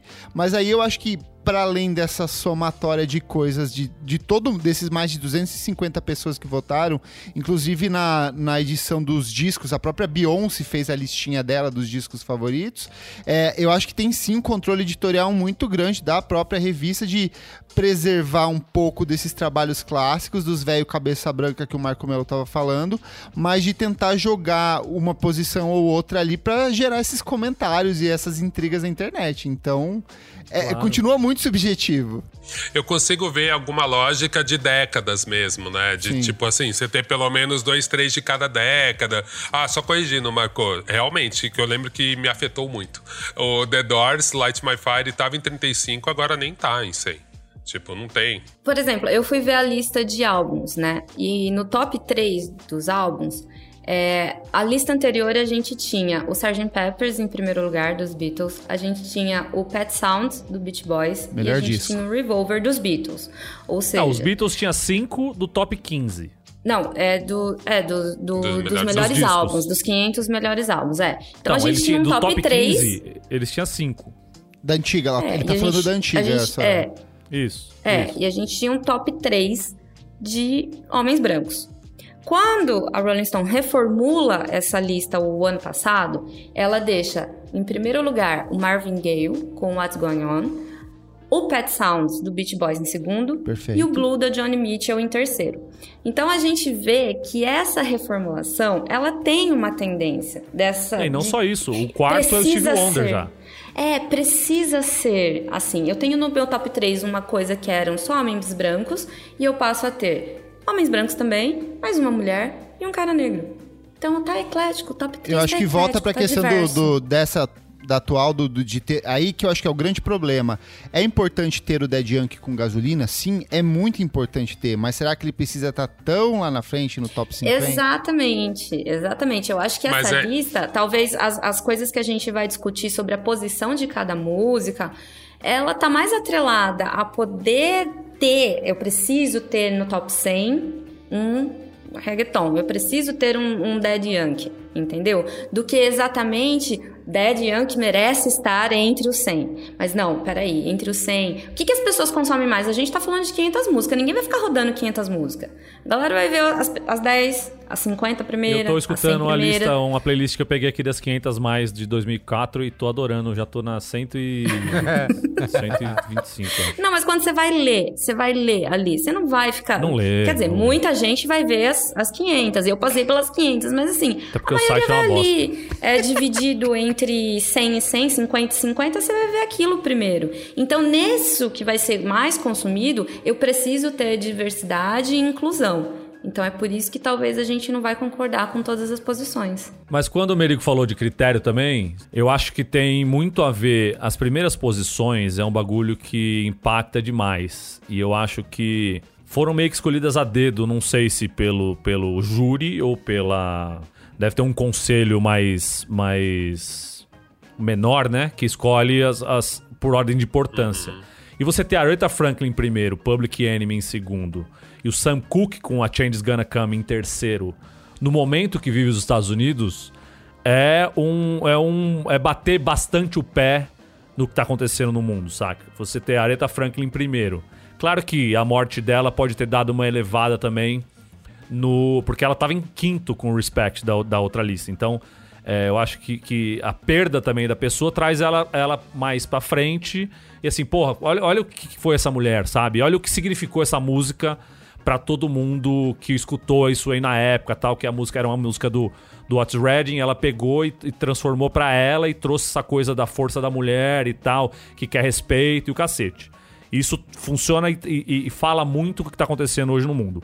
Public Enemy com Fight the Power e Sam Cooke com a Change Gonna Come, ela casa perfeitamente com o que tá acontecendo nos Estados Unidos hoje, com o, o- que, é, que é quase que o segundo, a, a segunda era dos direitos civis nos Estados Unidos. Que é, são os pretos querendo trazer de novo a força e a, a mostrar pra todo mundo que, que eles não são uma minoria, eles são iguais todo mundo e que todo mundo tem que ter direitos iguais e que, que a polícia tem que parar de matar os pretos, que aí tem, o racismo tem que acabar, que é um bagulho que, que parecia que tava, tava andando pra frente, como era aqui no Brasil, e que deu 20 anos pra trás com Trump e Bolsonaro, saca? Então é, é, é triste, e assim, isso é um bagulho que a gente vem falando, né, Merigo? Sempre que a gente grava programas sobre filmes de, de temática negra ou de, falando de músicas de temática dos direitos negros, é muito triste de que como essas- esses filmes que se passam em 64, 62, 61 são atuais, cara. A gente tá em 2021. São 60 anos pra frente e não mudou porra nenhuma, velho. Então, é, é, eu acho que eu acho que a, a eleição funciona dessa forma também, de você colocar ali uma provocação ou outra e tal, mas eu acho que essas primeiras posições são muito importantes pra você marcar um território e mostrar assim, ó, olha como isso aqui é antigo, mas tem muito a ver com o que a gente tá vivendo hoje. E, e- e a mesma coisa nos álbuns. Se você pegar, colocar What's Going On como o primeiro álbum melhor da história da música, é você marcar uma posição, porque era um álbum de protesto do, do, do Marvin Gaye sobre tudo que estava acontecendo. E se, quando você vai ver as letras e tal, é um bagulho que mudou a cabeça de muita gente que foi escutar esse disco, saca? Quando você coloca Johnny Mitchell em terceiro, com o Blue, que era um, um disco super pessoal dela, em que ela tava abrindo o coração dela, e- e- e você colocar uma mulher que, que fez tudo, fazia tudo sozinha, né? Não era, não, era um pedaço de uma banda, né? Ela era, ela era cantautora. O Crosby, Stills, Nash Young pagava um pau fudido pra ela. Ela escrevia música pra todo mundo, saca?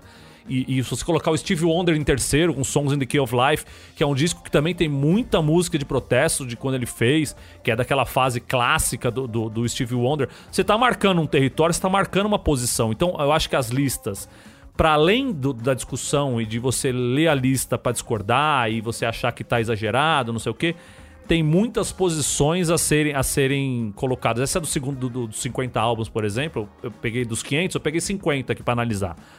Mas se você pega aqui de 50, 13 são álbuns de rap ou de artistas ligados ao hip hop. Que é um bagulho que não tinha. Antes era um álbum só, só o do Public Enemy tava entre os 50, os top 50.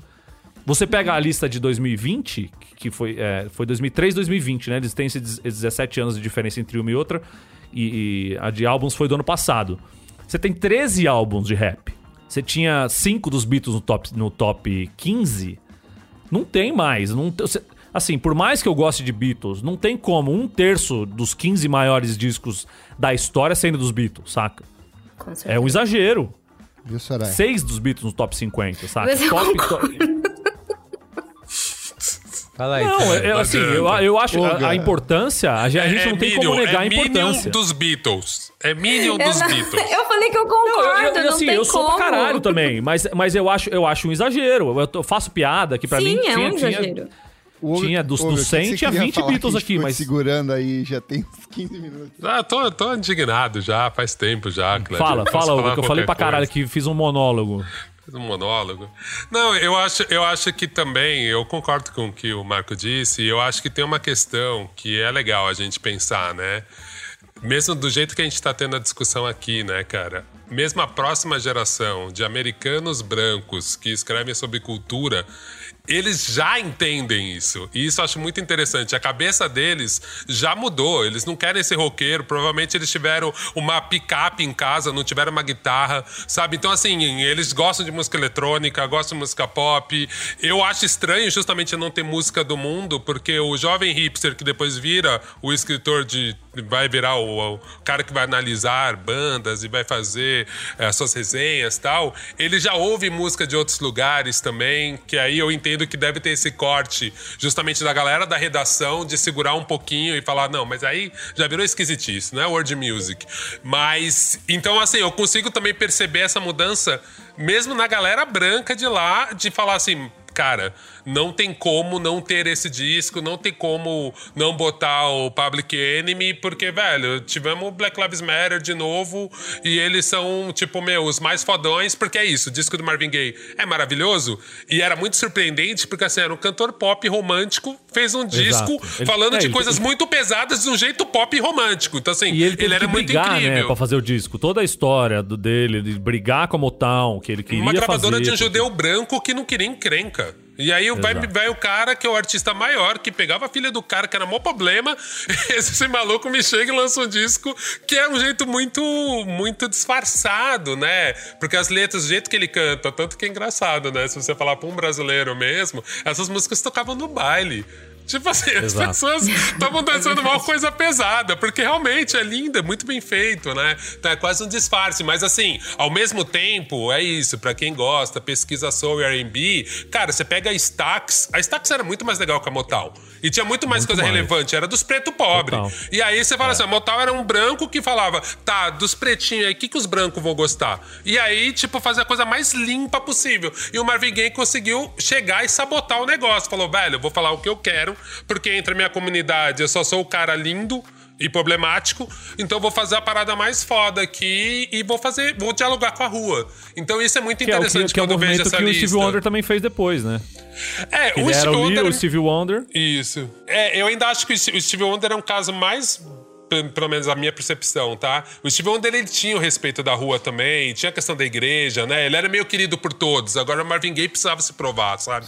Não, eu tenho total. um pouco essa impressão, assim, que ele queria falar, velho, Posso- ó, sou maloqueiro. Posso fazer uma pergunta pra vocês? Sempre. O que, que seria uma lista democrática? Como seria uma boa lista de 500 melhores músicas, 500 melhores discos? O que, que vocês acham que seriam critérios interessantes? Quem deveria participar disso? O que define o rumo de uma lista dessas?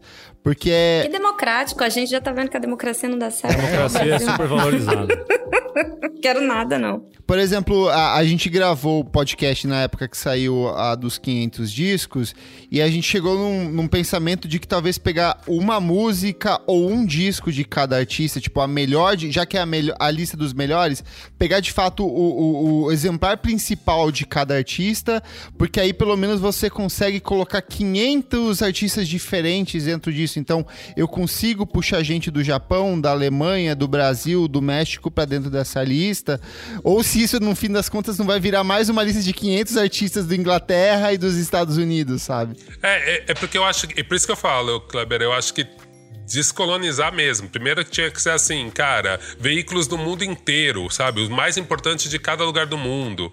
Porque já ia ser bem interessante essa lista. O critério de venda não poderia ser levado a sério. Tipo, meu, teria que ser um outro tipo de critério. De repente tem um júri que, de músicos mesmo, tal, de gente que estuda música, de para tentar achar essas outras linhas, porque eu acho que tem, eu entendo, por isso que eu, eu não discordo completamente dessa lista. Eu acho interessante que você tenha um cara, né, e que eu concordo com o que o, que o Marco Mello falou assim, calma aí, essa banda era muito importante, Sex Pistols era muito importante pro punk. O desenho, o imaginário que a gente tem do punk, apesar do Def ser a primeira banda e o punk é preto, é a primeira, a banda que fez mais sucesso é porra dos ingleses lá com aquele cabelinho. Os Estados Unidos já tava fazendo, os pretos já tava fazendo barulho.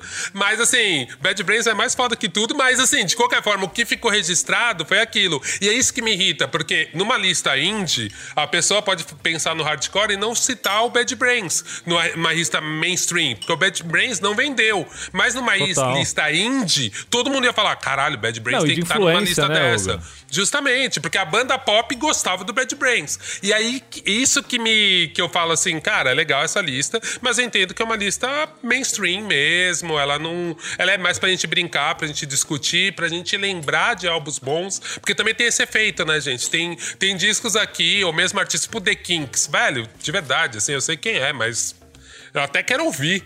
Porque eu Nossa, não vai lembro da música do The. Kinks de cabeça. Não, mas não lembro. Sabe? Tipo assim, tem várias músicas que eu não lembro de cabeça mesmo. Eu falo, cara, essa música deve ser boa mesmo, não lembro. You really got Né? me now. You got me so Não, essa, essa, essa eu lembro, né? Essa eu lembro. Essa eu lembro. Aqui, Sunset. bicho. É, essa eu lembro, mas eu digo assim, eu não lembro de nenhum disco inteiro, sabe? E eu acho que isso é do caralho mesmo, porque realmente tem bandas que são pops e que são obrigatórias e que a gente não lembra. óculos escuros. Ah, no carro, né? É que é bem diferente. Tipo, maior e melhor são coisas diferentes, né? Então já deveria Mas ser é que- duas mas listas aí- diferentes. Então, mas aí, Soraya, deixa eu te falar. É, me chamaram esse semana retrasada aí pra, pra fazer uma lista dos ma- 50 maiores álbuns do Brasil. Discos Maiores. brasileiros. Maiores, na minha opinião. O que é a minha opinião? Como é que eu vou fazer essa lista? Aí, aí é um critério meu. Eles mandaram uma pré-lista de 2 mil álbuns lá. E eu fui fazendo uma seleção ali. Cheguei em, sei lá, 80 álbuns que eu achei que valiam entrar na lista. Desses 80 eu tinha que tirar 50. Tem então Charlie Brown, lá, Marco? ah, me respeita, né? Se eu tivesse 15 anos, ia ter 3 do Charlie Brown, mas eu já tenho 40, então melhor não. Aí eu fui fazendo uma lista separando entre primeira prateleira e segunda prateleira. Primeira prateleira, fui colocando 1 e 2, 1 e 2, 1 e 2, 1 e 2. Cheguei em, sei lá, 41 e sobrou 10 de 2. E depois eu fui fazendo essa coisa do. Aí que é, o, que é o problema, porque você tem que fazer a escala, né? Então esse é melhor que esse, esse é melhor que esse. Aí o melhor. Qual é o melhor? Mas é o que, que me impactou mais na minha melhor- vida. um melhor que o outro? É o que tem mais importância é, de, de, de influência ou de referência. Então é, é uma conta muito difícil de se fazer quando você tem que elencar por ordem, né? Você tem que fazer 50, é fácil, é fácil, entre aspas, mas é fácil escolher 50. Você faz uma lista de 50 sem ordem de importância. Quando você tem que colocar por importância, já entra outro bagulho, saca? E assim, tem aquela coisa, artista, álbuns que você sabe que foi importante, mas o, art- o cara que canta é um escroto do caralho ou é um bolsonarista retardado. Não vou colocar, foda-se. Ninguém mandou você fazer essas escolhas Roger. Não queria falar nada do que tem o QI alto lá. QI alto, entre várias aspas. Mas é. Fazer lista é um exercício difícil, né? Ainda mais quando você tem número limitado. Se você tem um número ilimitado, tipo fazer uma playlist no, no, no Spotify, foda-se. Você joga quantas músicas você quiser lá e é ilimitado. Você não tem, você não tá colocando ordem de importância, você não tá colocando é, peso sobre nada, você só tá separando coisas que você gosta.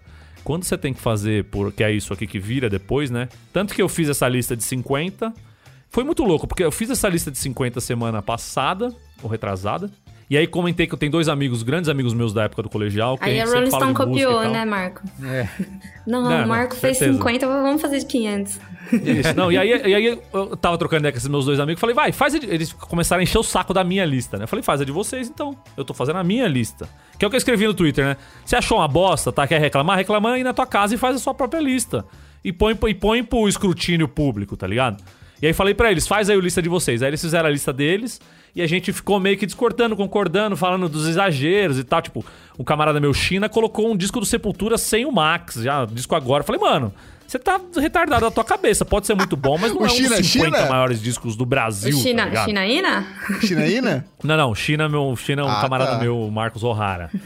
e aí, eu, no, no- no sábado, eu fui no aniversário do filho desse meu amigo, que a gente tava discutindo, e entrei nessa discussão com o irmão desse meu camarada, sobre, sobre listas e sobre, sobre critérios. E ele falou, não, porque eu não gosto de Nirvana, que eu acho Nirvana ruim, que não sei o quê, que eu acho uma bosta.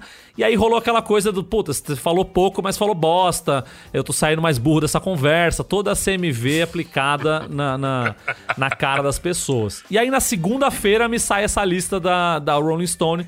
Então o assunto lista tava muito na minha cabeça, assim, por eu ter, ter que ter feito a outra lista de 50. Por ter entrado essa eu lembrada de 2004, eu falei, quer saber, eu vou fazer uma análise Se fosse dezembro, você ia um pouco ficar da- surtado, mesclando com as listas de final de ano, aí você ia ter um treco. Então, mas é que o lance, o Kleber, é que assim, é. Porque assim, vocês perguntaram da lista, né? O, o Merico falou no começo, a lista de 2021, a lista de 2004. Pra mim, que sou quase um, um- um idoso em termos de música, a de 2004 fala muito mais. Eu tava escutando É, aqui no. era falando, essa tá? minha pergunta já agora. cem- já escutei 120 músicas da lista de 2004 aqui na lista do que, que eu achei aqui no, no Spotify. Por quê?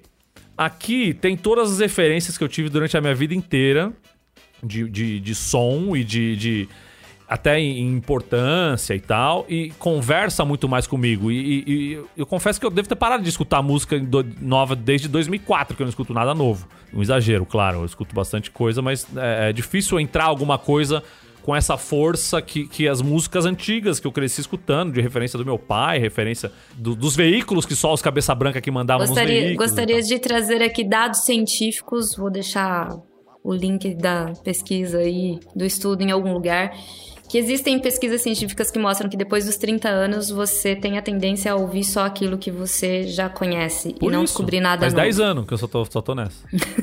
É, eu não caí nessa, gente. Eu não caí nessa, mas eu entendo que, volto a dizer, é uma perspectiva muito. que era muito comum nos anos 90, mas que tinha um recorte de classe e, e um recorte social mesmo, né? Que era muito forte, né? E até acho interessante isso, né? Eu vejo entre meus amigos, assim, quem ouvia muito mais música nacional do que música americana, quem ouvia é, sei lá, muito tem uma galera branca classe média que cresceu ouvindo MPB. E que, assim, eu tenho vários amigos que realmente, tipo, nessa lista os caras não conhecem a maioria. E era uma galera que, tipo, o pai e a mãe ouvia MPB e eles não tinham essa base tão forte Exato, do rock, né? Então é muito legal a gente. Yoga, e tem o lance também da. que você falou do recorte de classe, que é o acesso, né? Eu sou um moleque que cresci nos anos 90, assim, por mais que meu pai me desse as referências das músicas antigas, de música nova, o que me pautava era MTV e rádio. Então, um camarada meu, depois de um tempo, quando eu fiquei mais velho, ia. Claro que o acesso ficou muito mais fácil e você começar o negócio de baixar música e você ir atrás, porque você sempre ouviu falar de um nome, de uma banda, por Bad Brains, por exemplo. Eu fui ouvir depois de velho, porque na- não tocava no rádio, não tocava na MTV. Fugazi, o que, que era Fugazi? Não, não chegava Tocava na mim. Brasil 2000, tocava na Brasil 2000. É, mas gente tinha que escutar o garagem segunda-feira, meia-noite, entendeu? É, é não nesses tocava horários, durante o nos horários Fábio Massari. Não tocava assim. quando eu É, tava lá na lotação Massari, verdade. Não. Exato, era o lado B, mas mesmo assim você escutava uma música que você Uhum. nunca mais ia ter contato com a banda. Às vezes você pegava o clipe no meio e perdia o nomezinho passando ali no, no- no letreiro da- do clipe. Você não sabia o que, que era aquilo, você nunca mais ia ver na tua vida. E, e eu acho que a pirataria trouxe muito acesso pra, pra galera, principalmente a galera que cresceu só com rádio e MTV e que não tinha grana pra comprar CD e que os amigos em volta também não tinham grana, porque era isso, também tinha essa coisa de comunidade, né, de emprestar, gravar uma fita, fazer assim, assim assado.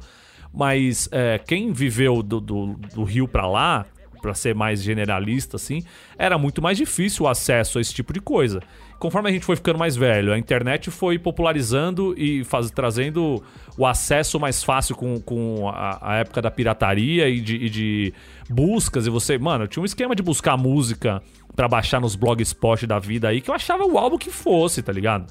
Ia lá, baixava, jogava no meu iPad, no meu iPod e escutava até, até decorar tudo e saber ficar realmente conhecendo aquele artista, tá ligado? É um movimento que eu fiz de.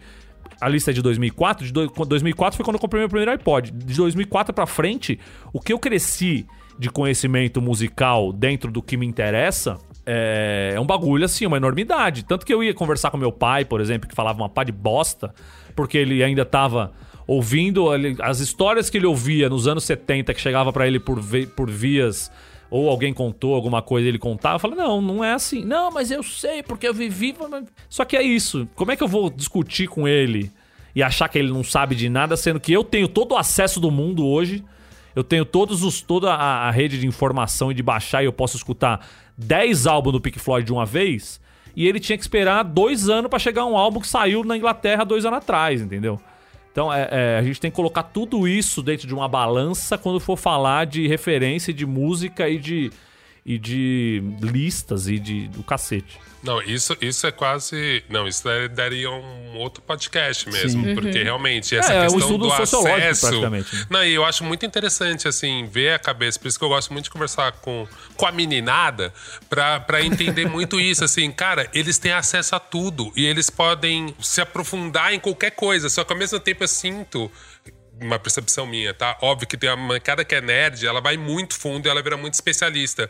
Mas todo mundo é super generalista. E a gente, como tinha pouco acesso e tinha que ser uma comunidade, tem um apego normalmente a gente ficava numa comunidade. Porque assim, todo mundo que gostou de grunge, então eu era um moleque que eu gostava de rap, mas eu gostava de grunge. E eu odiava pagode. Pagode é uma coisa que eu tive que estudar depois de velho. Tipo assim, ah, deixa eu ouvir. Porque eu odiava. Odiava, eu odeio pagode. Depois isso, você vai ficando é velho e fala assim, mano, como eu gosto de rap e não gosto de pagode? Tipo, é um absurdo. Exato. Como eu gosto de samba antigo e não gosto de pagode? Vamos estudar, vamos entender. Mas assim, é antropológica, eu não tenho nenhuma memória afetiva, fora o primeiro do Catinguele, que é foda mesmo, tem vários discos de pagode que eu não tenho nenhuma memória afetiva, assim. E eu vejo, se eu converso com o Rico, o Rico canta vários discos de pagode, ele lembra da rua dele. Eu não lembro, porque eu tava com os moleques que gostavam de rap, trocava disco de rap, que os moleques tocavam disco de grunge. E isso é muito interessante depois que você vai vendo, você fala assim, cara, que louco, né? E agora, assim, eu, eu piro ver um jovem descobrindo música e fritando, que eu falo, cara, eles estão muito soltos, eles podem ouvir o que eles quiserem.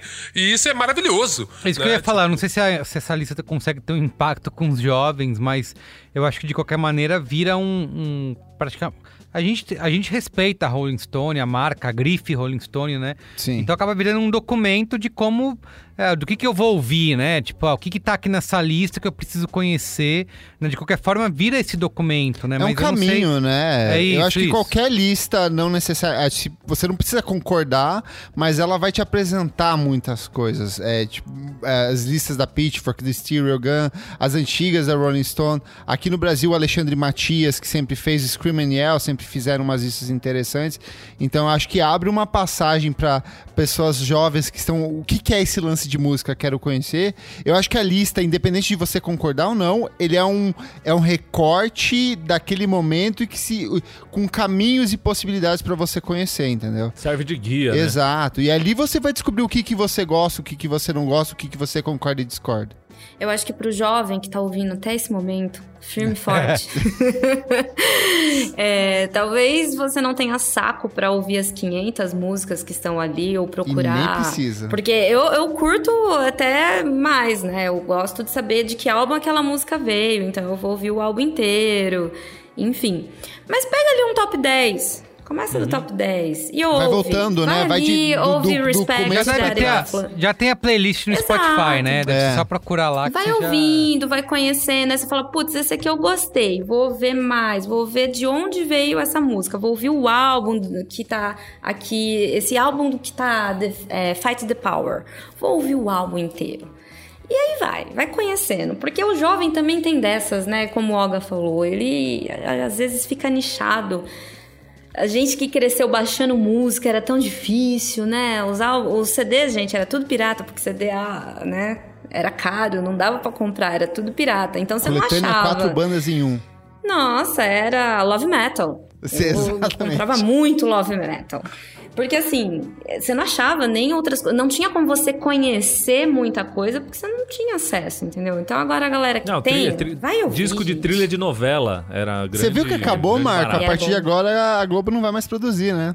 Mas eles estavam fazendo ainda? Eles estavam fazendo, a partir de agora não vão mais produzir trilha de novela. Pô, mas a partir de agora, uma pra mim, já fazia 20 playlist, né? anos que eles não faziam 20 mais. anos. Parecia há muito tempo.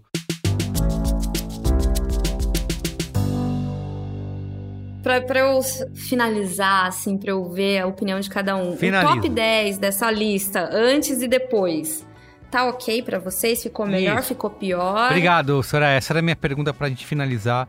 E Que a gente é a tinha ali, boa? a primeiro lugar, que são as coisas principais, né? O primeiro lugar era Eu quero só fazer uma É, colocação. Soraya. Like a Rolling Stone. Que o que eu E amo vai. nessas conversas sobre música que a gente tem aqui no B9 é que em determinado momento o Carlos Merigo ele desliga, ele fala, eu vou deixar esses loucos falando, ele desaparece e ele volta, assim, e fica a gente Vamos conversando qual é a... 20 minutos. Ele- Vamos pro qual é a boa, mas a- a- a- essa pergunta da Soraya era justamente o que eu tava aguardando pro final sobre esse Mas é, comparativo entre as listas de 2004 de agora. Era o se primeiro ficou melhor, lugar, se que é ficou sempre pior. importante, Pô. né? As pessoas Isso, sempre isso. vão pro primeiro lugar. O primeiro Exato. lugar era, era Bob Dylan, Like a Rolling Stone. E agora é Respect, Aretha Franklin. Eu E fico aí? com a lista atual. Tanto o top 10 quanto o top 500, eu consigo me identificar muito mais com ele. Acho que é mais diverso, acho que dialoga com muito mais gente. É, ainda que perca muita coisa importante da música, eu acho que abre para outros caminhos que são tão importantes quanto. Olha, belo discurso. Eu fico com a lista aí, o top 10 de 2004. Ah, lógico, velho. o velho do rock. velho do... Mas Ficou assim, puto que o rock mas- caiu nas Vai, posições. Lobão, Não, não, eu não Né? fiquei puto, não. Não Eu- tem Marco metálica. tá usando um Ó, óculos mas peraí, escuro eu não, fiquei, eu não fiquei puto, não. Eu acho que eu concordo com o Kleber. Essa lista de 2021 ela representa muito mais gente, fala com muito mais gente, isso é claro, e, e é assim que o mundo tem que ser. Eu não quero que o mundo me agrade e desagrade todo o resto, então eu, eu fico feliz que a lista de 2021 tenha essa mudança e que, claro que discordando de algumas coisas, mas que, que inclua bastante gente, inclua camadas e inclua gente diferente. Mas é, o que me pega, que eu vou escutar a lista de 2004 ou a lista de 2021, a lista de 2004 conversa muito mais comigo enquanto um homem branco de 40 anos que cresceu na base do classic rock. Imagina a lista 70 de e 60, 2030, entendeu? hein, Marco Melo? Nossa, vai- não vai sobrar Ah, não ninguém, gente. Marco Melo vai morrer, velho. Vai vir o filho do Marco Melo Não, é, é a, comentar. ulti- é a última vez que eu analiso esse tipo de coisa. E você, Eu, Olga? eu- cara, pra mim é meio engraçado, assim, porque realmente eu já tinha problemas com a de 2004, eu tenho problemas com a de 2021. Eu acho que próxima reformulação vai ser incrível porque vão medir o que, que é exagero, o que, que não é. Eu acho que essa de 2001 me representa mais porque eu acho que qualquer mudança ela é justamente esse atrito, né? Eu acho que pra gente mudar, a gente tem que, puta, provocar. E aí, o meio do caminho, o caminho, essa disputa que é o real que as pessoas vivem. Eu acho essa lista ousada e eu gosto mais dela por causa disso. Ela provoca uma, uma mudança. Se eu concordo, tanto que assim, de verdade, eu gostei mais pro final da lista. Ali eu achei bem mais interessante. É, O top 100 eu acho que é bem conservador, na real. Quando eu comecei ela de baixo pra cima e falei, caralho, tá interessante Eu isso aqui, agora eu gostei. Porque assim, em cima é isso mesmo. E em cima eu entendo, cara. É muito desrespeitoso e parece uma certa ignorância, sabe? Tipo assim, você tirar um Bob Dylan. Não tem como, sabe? É como se você desprezasse tudo que aquelas pessoas viveram e tudo que, que foi fundamento. Então, super entendo que ela existe, mas o meu conselho é: eu gosto da lista de 2021 e eu gosto do final da lista. É o que eu gosto mais, acho mais Ah, interessante. é, por quê? Justamente por causa disso, porque eu acho que os conflitos e essa parte dos critérios são bem mais interessantes lá pra baixo. É a cara. parte que tem Tipo, Toto, África.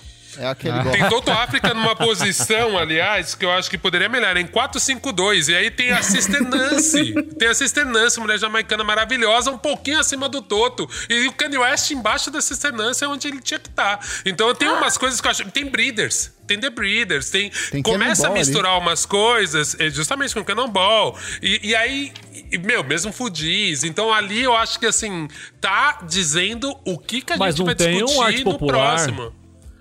Aí, Não tem um arte então, popular. podemos melhorar Não isso tem daí. Aliás, de brasileiro Não é só, um o Jorge, Jorge é Ben. só o Jorge Ben, é isso? Só o Só o Jorge Jorge Ben, Ben. cara. E Só o Jorge Ben é um absurdo. Eu acho é um que era, Nem a Jorge melhor Ben essa música que era raça pra negra, ali, gente. é. Sacanagem isso. Eu acho que eu, que eu concordo com o Olga. Eu teria uma terceira lista entre a de 2004 e a de 2021. A de 2021 é mais eclética, mais diversa, óbvio.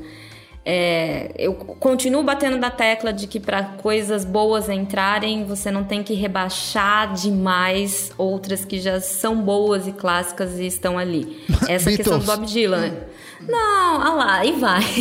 Essa questão do Bob Dylan, sabe? Tipo, ele era o primeiro e agora, tipo, você vai lá ele vai em quarto. Ok ainda, justo. Mas assim, acho que. Não, não, não, esse... teu justo aí foi um dos justos mais falsos. Doído. Não, é porque, assim, eu gosto- Doeu muito esse justo. Não, é que assim, eu gosto da Aretha Franklin em primeiro. Eu acho que, tipo, pra mim. Concordo. é- é- inclusive, eu comecei de baixo pra cima também, como Olga. E quando eu cheguei em primeiro, eu falei assim: nossa, aí sim, hein? Me surpreendi, bacana. Mas talvez eu colocaria, sei lá, o Dylan em segundo, já que ele era o primeiro. Então Cara, eu mas assim, um- não te é, incomoda talvez. mais. Sou, mas não te incomoda mais, assim, não me Não, incomodou, eu, eu, tá? eu vou achei. sair a branca escrota do. Não, não, não, não, não, não, não é isso, não é isso, não é isso mesmo. É, não, é que eu acho assim, me incomoda, me incomodou e me surpreendeu mais. Não, não me incomodou, na verdade eu achei legal. Mas eu acho mais estranho você botar o, Bob, o Nirvana com Smell Like Teen Spirits, que a gente ama, mas a música, tipo, ela foi muito importante É. porque ela é o ícone do grunge, darararararã. mas assim, cara, de letra, de impacto na sociedade, de verdade, tipo, meu, ela um dedinho abaixo de Like a Rolling Stone, sabe? Isso eu acho muito corajoso. Eu, eu, ente- eu acho um exagero botar o Sam Cooke aqui, porque eu entendo que, assim, por causa do filme, por causa de tudo, ele ganhou, um, ele ganhou uma relevância pra todo mundo. Eu acho que ele, pra mim, não me importa o Sam Cooke em terceiro, ou em quarto, ou em quinto. Ele tinha que estar entre os top 10, mas eu não acho que precisava estar aqui. O Public Enemy eu acho uma muito, muito, muita coragem e acho muito interessante. Mas assim, o Nirvana, que tipo, velho, falando nada com nada ali, tipo, sei lá, me pegou, Então, me eu acho mais demais estranho. o David Bowie não estar entre os 10. Isso pra mim é inaceitável. Uhum. Né? Tipo, então eu vou olhar essa Então lista. fica, então fica com a sua inaceitabilidade aí na sua casa. é isso que eu tenho pra te dizer. É por isso que no final do ano eu vou fazer a minha lista. É Não, mas isso, assim, eu acho exatamente. uma lista mais diversa, mas eu, ela ainda tem seus Você problemas. fica com uma lista ali pra que- 2012, então é, isso, né? É, Nem mas 2004, nem 2021. Isso, ali meio, pra no 2012, mais ou menos. Nem esquerda, nem que antes de direita, 2000 centro. Antes de, Pra frente, antes né? de 2018 as coisas eram bem melhores. Soraya Gomes. Uma lista, lista a moedo. Soraya, Soraya Marina Lima aqui, no, no- o melhor dos dois, das duas listas. Muito bem. uma lista de hoje nem a de 2004. Isso, exatamente. das duas listas. Não, mas entre as duas eu fico com a de hoje, mas ela tem seus problemas Boa. Também. Aí, Muito bem. Brasil. Só eu que sou velho, retrógrado, Acabar com o rock. branco, 100 Sabe, quilos, me bota um 1,90. Outcast e me tira Ray Charles. É, é, São coisas que na minha mente não consegue acompanhar. Mas você é dança o que na pista? Ray Charles ou Outcast? Tá explicado aí. Outcast, então tá valendo a lista. Mas não é o meu gosto pessoal. Se fosse meu gosto pessoal, era um, era um tweet. Não era uma lista da Rolling Stone, entendeu? Quando forem as 500 melhores músicas pra se dançar na pista de uma festa lésbica, aí a Robin pode entrar em 20. Kleber, você que é do júri do, do Prêmio Multishow, quais seus critérios pra escolher quem ganha e quem não ganha? Nossa, agora. Muito profundo. Evelico. Qual é a boa? Qual é a boa? vamos lá, vamos com a boa? Bora. Qual é a boa? Qual é a boa?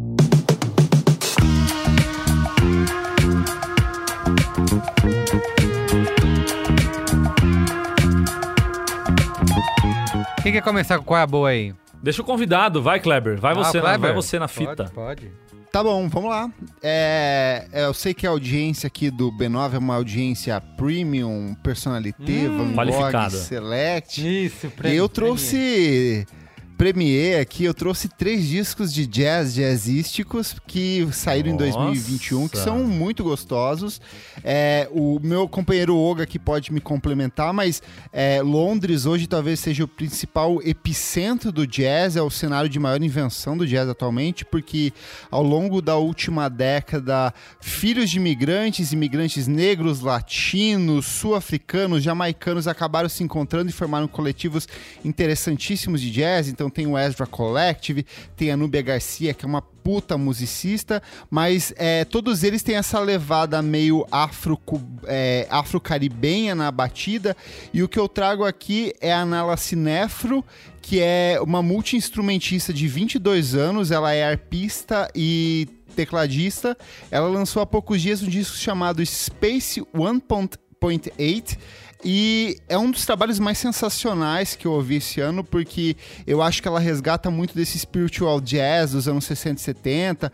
Ela evoca muito da, da Alice Coltrane e ela faz disso um, um espaço de improviso, de invenção de um jeito muito delicado e muito atmosférico e que rompe muito com essa cena de Londres, porém todas as pessoas que ela chama para colaborar com ela dentro de estúdio são esses músicos londrinos, filhos de imigrantes, e o resultado é um trabalho totalmente cósmico, atmosférico, mágico, muito, muito bonito. Por uma menina de 22 anos. Com 22 anos eu tava comendo tatu do meu nariz e brincando na areia, sabe? Comendo ranho.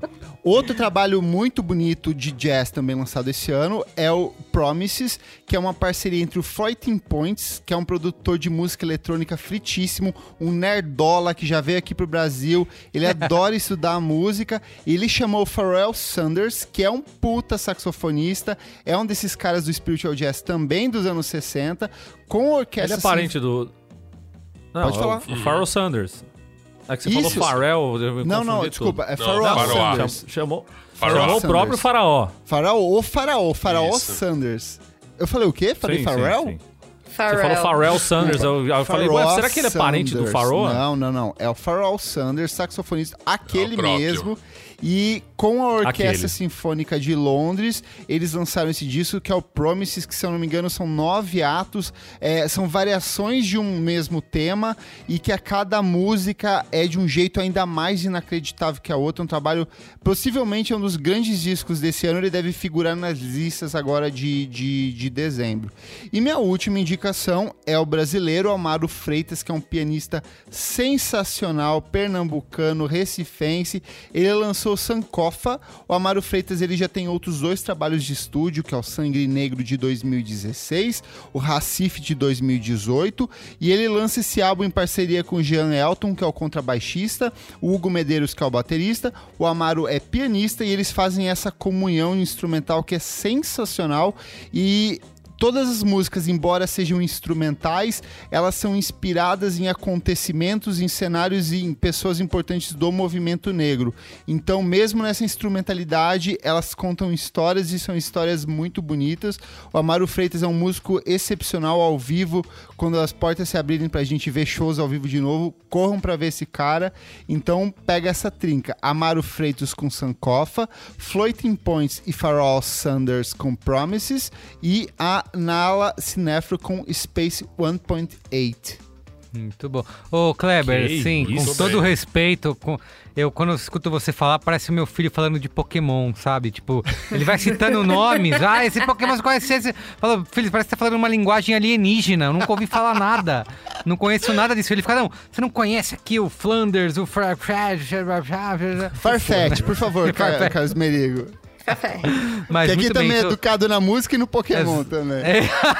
muito bom. Vocês podem trocar uma ideia depois. Mas muito bem. Tudo, belíssimas dicas já anotado aqui pra conhecer e não virar um Marco Melo da- Mentiroso, mentiroso. Mentira, É, não não quero- não porra Não quero ser que nem Você não você, Marco, que tá só ouvindo Metallica e Black, e Black Sabbath há de pau, 50 Carlos. anos aí. Eu vou ouvir todas as Você famosas sabe aí. quem é o Pharoah Sanders, ou seu Não safado? sei, Você mas não vou sabe, conhecer, vou ouvir. Eu não conhecia, por exemplo, Billie Eilish, aí fui ouvir, me senti jovem. Jovem, sou jovem. Fui ouvir. O cabelo do Carlos Agora, Merigo tá até maior Cabelo agora.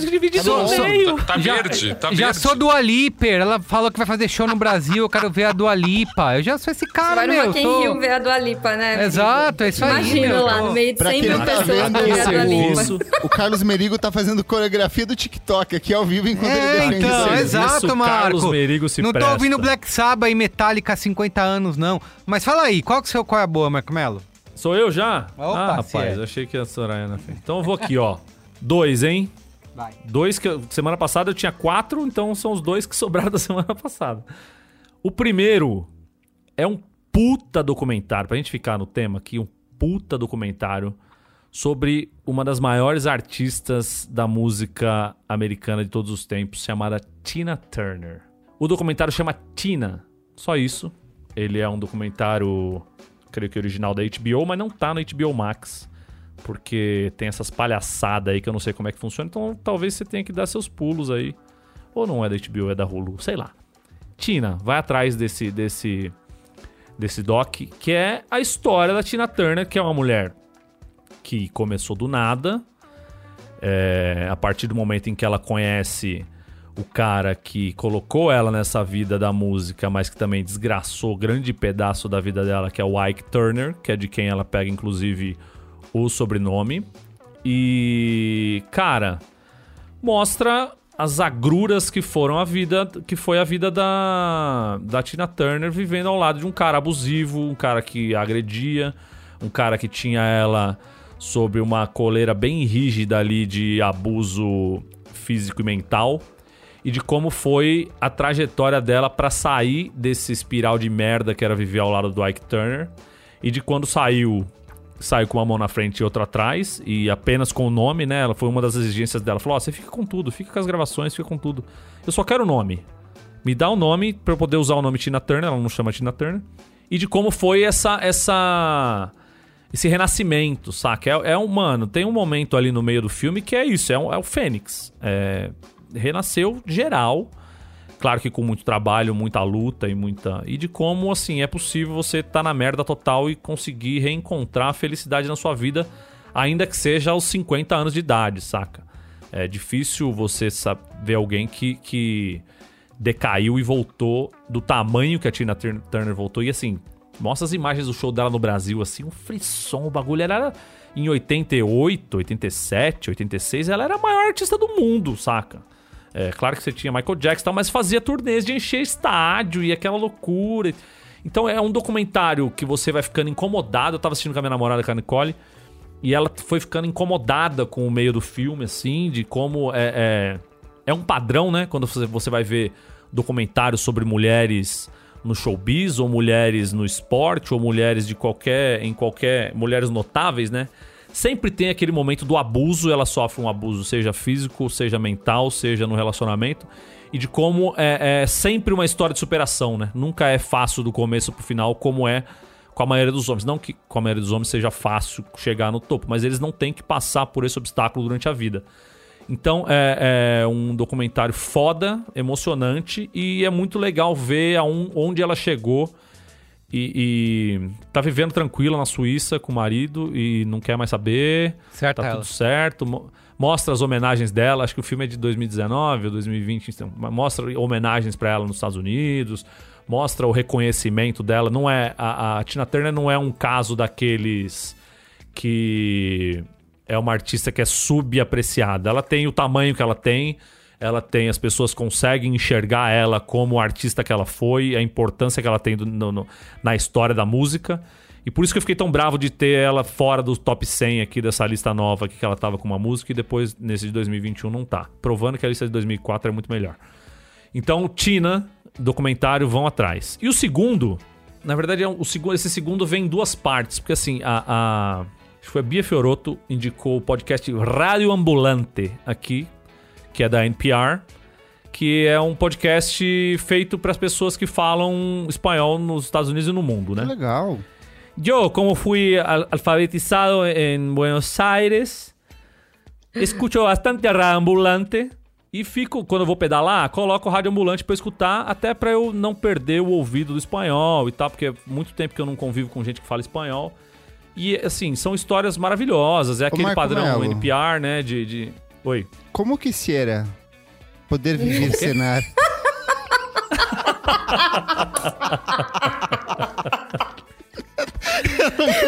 No, se acaba acá. Él me interrumpí aquí en el medio de mi, de mi raciocinio ahora para volver a hacer um, um lío todo. Bueno, então, Rádio Ambulante. Esse, esse, o, o- na verdade, como a Bia já indicou o Rádio Ambulante, eu vou indicar um episódio do, do Rádio Ambulante que tem um, um adendo pra vocês irem no YouTube assistir. Que é o seguinte, tem um episódio do Rádio Ambulante que chama Los Flequilludos. Los Flequichudos, você falar com o sotaque da Argentina, porque a história se passa na Argentina. Que é a história de como um cara, que era o Silvio Santos da Argentina, falou que ia levar os Beatles pra Argentina. Quando ele falou que os Beatles iam na rede de televisão dele, isso em 1960 e pico, é, como isso mudou a, a, a TV argentina e mudou a cabeça dos argentinos e como isso foi uma loucura, a bitomania chegou e o caralho, não sei o quê. Tudo isso pra contar que eu não sei se eu vou dar, posso dar esse spoiler, mas claramente não eram os Beatles. Os Beatles nunca foram pra Argentina. Os caras contrataram uma banda cover da, do- dos Beatles e, e venderam como os Beatles fossem. na- E tem todo o desenrole disso, e, e o episódio do Rádio Ambulante conta toda essa história. E no, no- durante o episódio, eles citam um mini documentário sobre esse dia, que é, que é o que vocês vão buscar no YouTube.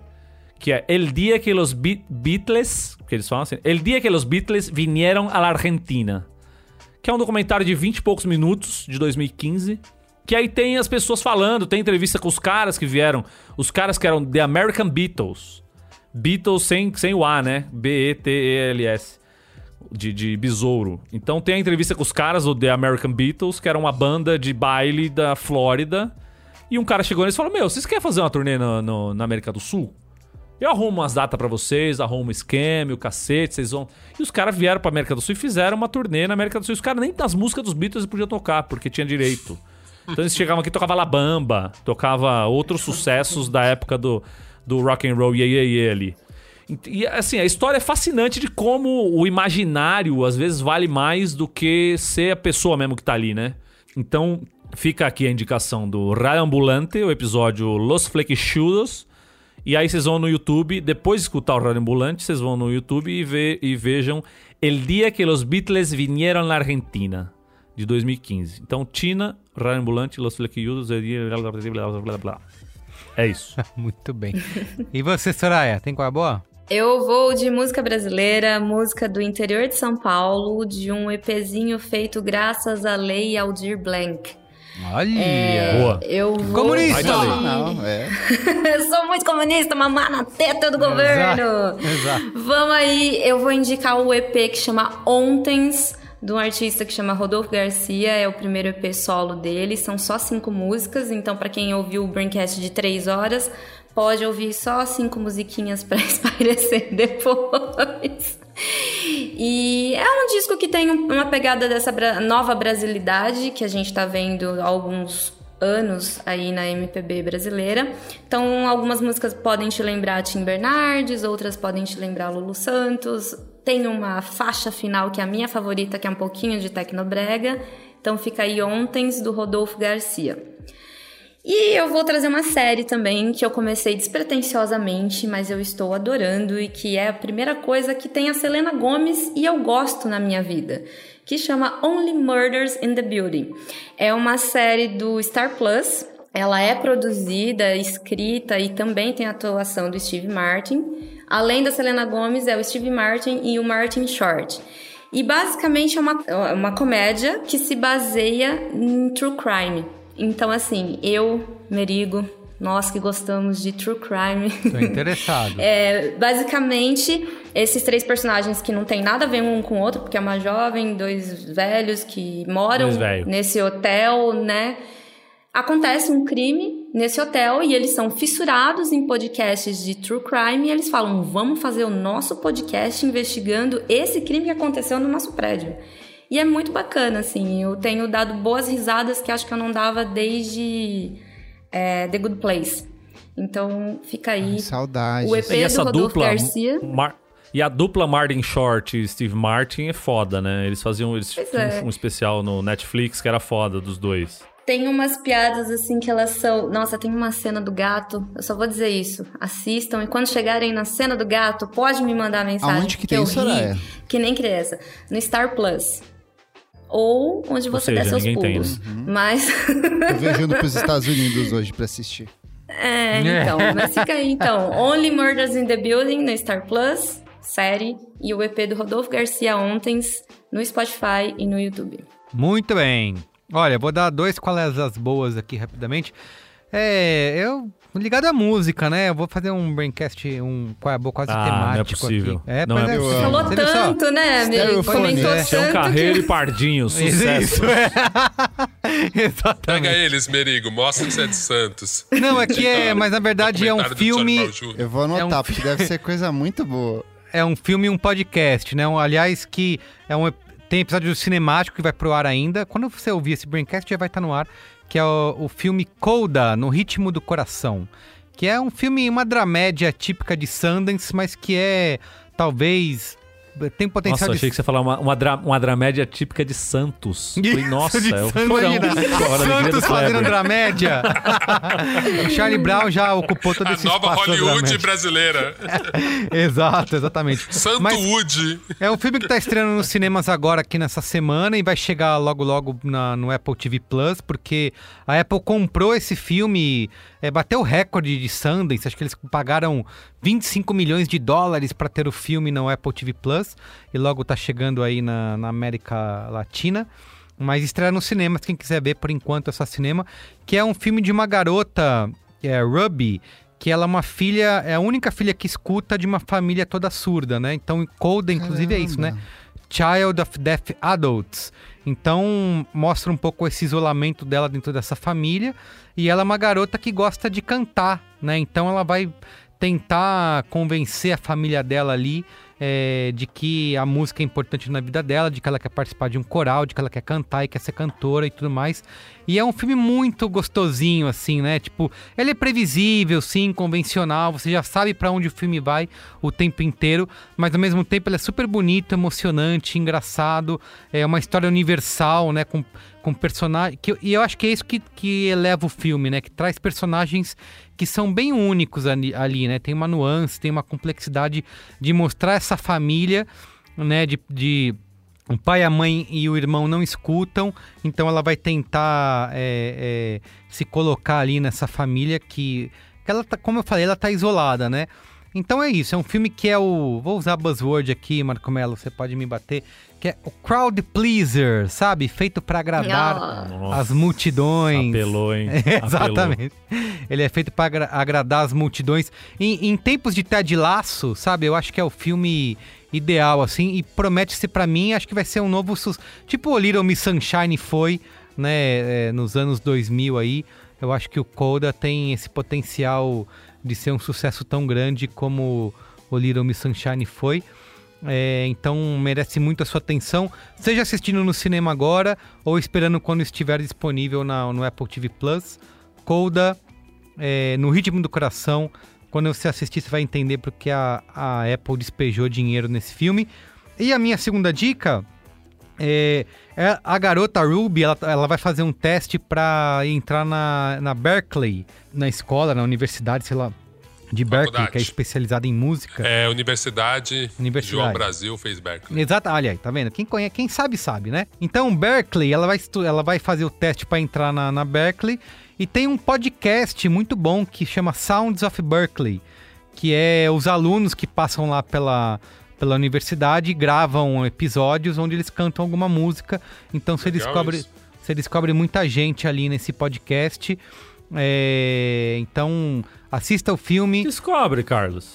Descobre. Quem você descobriu lá? Conta pra nós. Ah, tem uma. galera, Eu não sei os nomes, esses nomes de Pokémon aí que o, que o Kleber falou. mas essa galera tá Você lá. é cara de pau demais. toda Esse- lá. Esse Carlos Merigo, ele é muito cara de pau. Então escu- assista o é filme. Eu sou incrível. pauta, né? Merigo, Merigo achou coisas que eu não conhecia. Olha aí, olha aí. toma essa, Marco. Melo. Toma essa. Pitchfork chora. É isso aí, tá isso querendo aí. te agradar, Carlos. Então, é assista safado, o filme e assine o podcast Sounds of Berkeley para escutar os alunos de Berkeley aí no, no podcast cantando pra você. Tá bom? Ô, Gabendonça, finaliza aí. Ó, fiquei inspirado aí com a lista do Kleber, até mudei uns nomes na minha.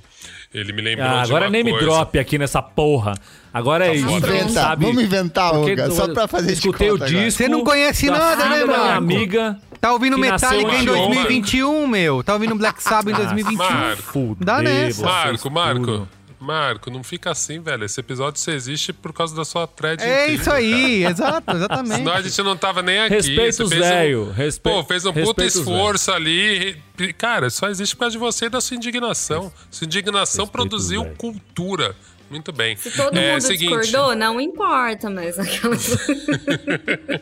O, o Kleber citou nessa cena de jazz ok e o disco mais legal e mais importante pra galera entrar nessa cena é uma coletânea que chama We Out Here. É maravilhosa e ela já mostra, não tem todos, mas mostra os caras mais os, um caras. baita né? resumão aí. Tem bastante mulher, isso é muito legal. Mostra a banda que eu mais amo, que é o Cocorocó, que já tocou aqui em São Paulo e foi incrível. Então vão atrás desse disco, We Out Here. Mas é, quando o Kleber falou do Amaro, eu lembrei do selo inglês, que é muito legal, que é a Far Out, que é o selo que lançou. Então tinha um inglesinho, DJ inglês lá, que ele pirava em música brasileira, pirava muito, e ele começou a lançar muita coisa legal de música, música instrumental, principalmente, mas não só instrumental, brasileira. E aí, um desses caras, que agora minha dica maior mesmo, é o José Mauro. Ele lançou um disco que chama Viagem das Horas. Esse cara era um músico dos anos 70 meu, ninguém sabia se ele tinha morrido, o que, que tinha acontecido com ele. Então todo mundo contava uma lenda sobre esse cara. E aí, meu, acharam o cara. E ele apareceu em 2016 com um disco que chama Obnoxious, que é muito foda. É e aí, excelente esse disco. Que é muito incrível. E aí ele apareceu agora, recentemente, com outro disco que ele já tinha gravado nos anos 70, que, que puta, eu tô achando muito foda que é esse A Viagem das Horas. Então, assim, se a pessoa curte Verokai, tipo, entra nesse disco que é a mesma vibe, disco lindo. E é- são esses artistas, essas pérolas que você fala, cara, imagina quantos caras de outros estilos musicais o Brasil não tá perdendo aí. Porque, assim, deve ter muito cara no samba que, que sumiu, no pagode, no forró, e que a gente não viu. Então, quando a gente vê um gringo resgatando cara e lançando de uma forma linda, assim, os- eles lançam em vinil, enfim, o preço é meio caro pra gente, mas dá- sempre dá pra dar um jeito. Mas é muito legal entrar no selo da Farout e, assim, pra nós que ama camiseta de banda, né? Eu e o Marco, principalmente, mano, o merch, a parte de merchan dos caras, velho, eu passo nervoso, assim. Todas as camisetas são lindas, eles têm um bom gosto absurdo. O disco da marca, a capa é linda, tem até print, serigrafia pra comprar, enfim, eles têm um puta cuidado, assim. Vale muito a pena ver. Então, selo Far Out. Segue- é, e aí, um dentro desse selo, Olga. tudo é bom. Segue o Farout no Bandcamp, que quase toda semana eles lançam Isso. alguma coisa assim e só sai por lá e depois vai pras outras plataformas, assim. O, o Justamente, eu conheci a eu Farout recebi- pelo Bandcamp. É, foi por, por causa dele também. É, não, é que eu, assim, eu já falei tanto de Bandcamp aqui que eu tenho até medo dos caras achar que eu estou sendo pago por eles. É, a minha última dica foi uma dica que eu tive no grupo de Air Fryer com os amigos, a Renata Damasio que me falou de um aplicativo que chama Radio, com cinco Os. Esse aplicativo resume o que eu mais gosto de fazer em música, que é falar Era um assim... site antigamente, que, né? que a galera... Um aplicativo. Isso, era um site Ah, então, eu lembro que eu tinha visto em algum site. lugar esse site. Então, o site ainda funciona melhor que o aplicativo, mas enfim, ele é um aplicativo no celular com a mesma lógica. Você pode procurar, aparece um mapinha do mundo, você bota lá, por exemplo, Malásia, anos 70, e aí você vai cair num disco, é bem uma playlist pra você, tá? E aí eu descobri, por exemplo, essa semana a Fátima, com um H no final, Hazaki com um K no final. Cara, era uma mulher que fazia funk nos anos 70 na Malásia. E é a coisa mais linda que tem. Tem até Só um isso, né? outro selo, tem um outro selo que eu piro muito, que é o Analog África. É, que eles até falam uma frase que eu acho maravilhosa e que pra mim bate muito, que o, o slogan deles é o futuro da música começou décadas atrás. E eu acho que é muito isso, o futuro da música começou décadas atrás e ele nem era nos Estados Unidos nem na Inglaterra. Então quando eu vejo um site desse que você pode clicar um país completamente diferente, jogar uma década e aparecer uma playlist e você falar, mano do céu, que, que esses caras estavam fazendo na Moldávia? E aí você cai num disco foda da Maria Kodaginu. E você fala, mano, olha que, que Eu loucura, lembro sabe? que lá pra época Então- dos 2010 eu descobri uma artista que na França que eu ouço até hoje, a Irma, que é voz e violão, basicamente, um popzinho gostoso. E foi assim. Então, eu acho Mas, que essas Olga, descobertas são as mais legais, assim. Você falou, você falou do gringo que desco- descobre coisa antiga do Brasil e salva essa galera de, de se perder. Não, e mesmo coisa nova, né? Gravar uma. Não, não, mas uma- é só, só pra eu pegar esse gancho aí. Semana passada eu falei do podcast da Folha da Ilustrada, o Expresso Ilustrada, sobre um episódio lá do, do racismo na TV e as novelas de época e tal. Você falou desse cara, eu lembrei agora, vou dar aqui um, um qual é a boa bônus aqui, que é um episódio desse Expresso Ilustrada que chama Pelão, o produtor que eternizou as vozes de Adoniran e Cartola que é o cara que ficou no pé do Cartola, ficou no pé do Donino Barbosa pra grava- gravar as músicas que eles escreviam pra outros artistas, ou que eles já tinham desenganado da carreira de, de cantor e de registrar isso na voz deles. E que é o cara que não deixou essas, essa, essa coisa se perder com a morte desses caras. Então ele registrou a Doniran cantando as próprias músicas, que já eram cantadas pelo Demônios da Garoa, pela Elis Regina e tal, mas registrou na voz da Doniran e que convenceu o Cartola aos 60 e tantos anos a gravar dois discos dos anos 70 e assim, são duas das maiores obras da história da música contemporânea brasileira, saca? Então, é, escutem esse, esse episódio que é muito foda, você vê como o cara persevera e o cara vai atrás e o cara faz acontecer o bagulho pra que isso não se perca no tempo, como deve ter se perdido no tempo muito cara que tinha muito talento por aí, mas não tinha os meios pra chegar nessa grande mídia mainstream aí. Posso dar um último só rapidinho? Claro. Claro, por favor. Que aí eu fui me lembrando também na conversa. Tem uma coleção que inspirou uma outra coleção brasileira, que é essa daqui, que é a 33 e um terço. São Ô, livrinhos Gá, pequenos, é eles escolhem eu um álbum. Você. Não, a gente tem, a gente tem no papel. A gente tem no papel. É, e essa coletânea é muito legal, enfim, ela é em inglês, mas aí já tem outras, né? Tem vários livros inspirados, tem coletâneas brasileiras também nessa linha.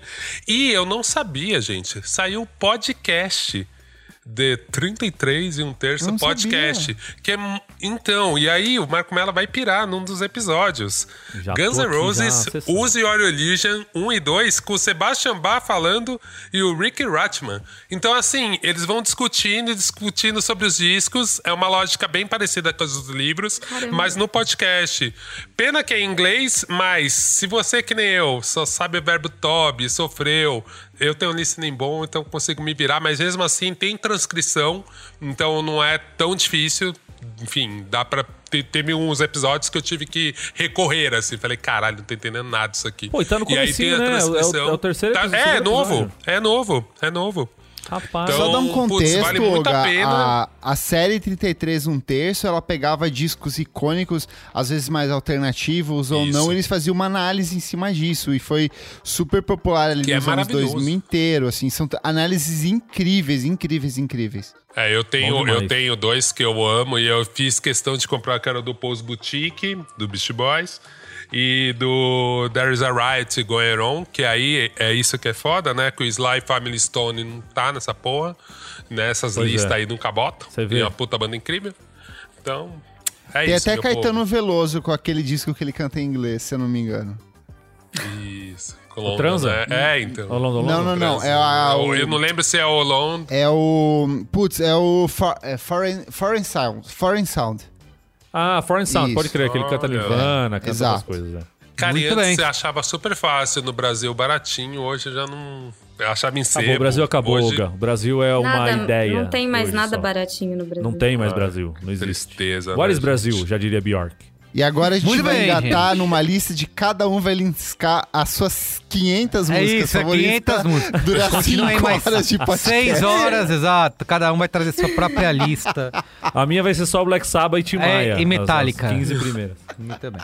Então aí, Charlie Brown, o Kleber vai trazer Charlie Brown. Charlie 500 Brownzinho. Charlie Brown. Se o Kleber traz Charlie Brown, eu trago Los Hermanos, né? Porque é sempre... Muito bem.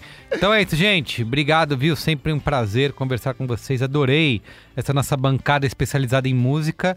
Já quero repetir, trazer outros, outras pautas de música aqui para vocês estarem Vamos. presentes. Vamos. De, no, de, noven, de, de 2002 pra trás, eu, sou, eu tô apto a falar. Muito bem. Obrigado, viu? Beijo para vocês. Valeu, Valeu, gente. Foi um gente. prazer. Valeu, gente. Tchau. Tchau.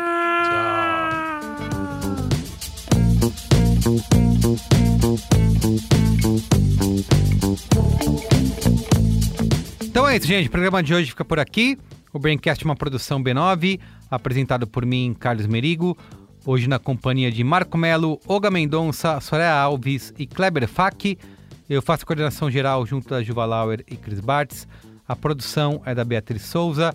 Apoio à pauta e pesquisa Iago Vinícius. A edição é de Mariana Leão, com a supervisão de Alexandre Potashev e apoio de Andy Lopes. A identidade visual é do Johnny Brito. Coordenação digital por AG Barros, Pedro Estraza, Matheus Fiore e Jade Teixeira. Atendimento Raquel Casmala, Camila Maza, Luz Santana, Grace Guimarães e Thelma Zenaro. A comercialização exclusiva é da Globo. Valeu, gente. Tchau.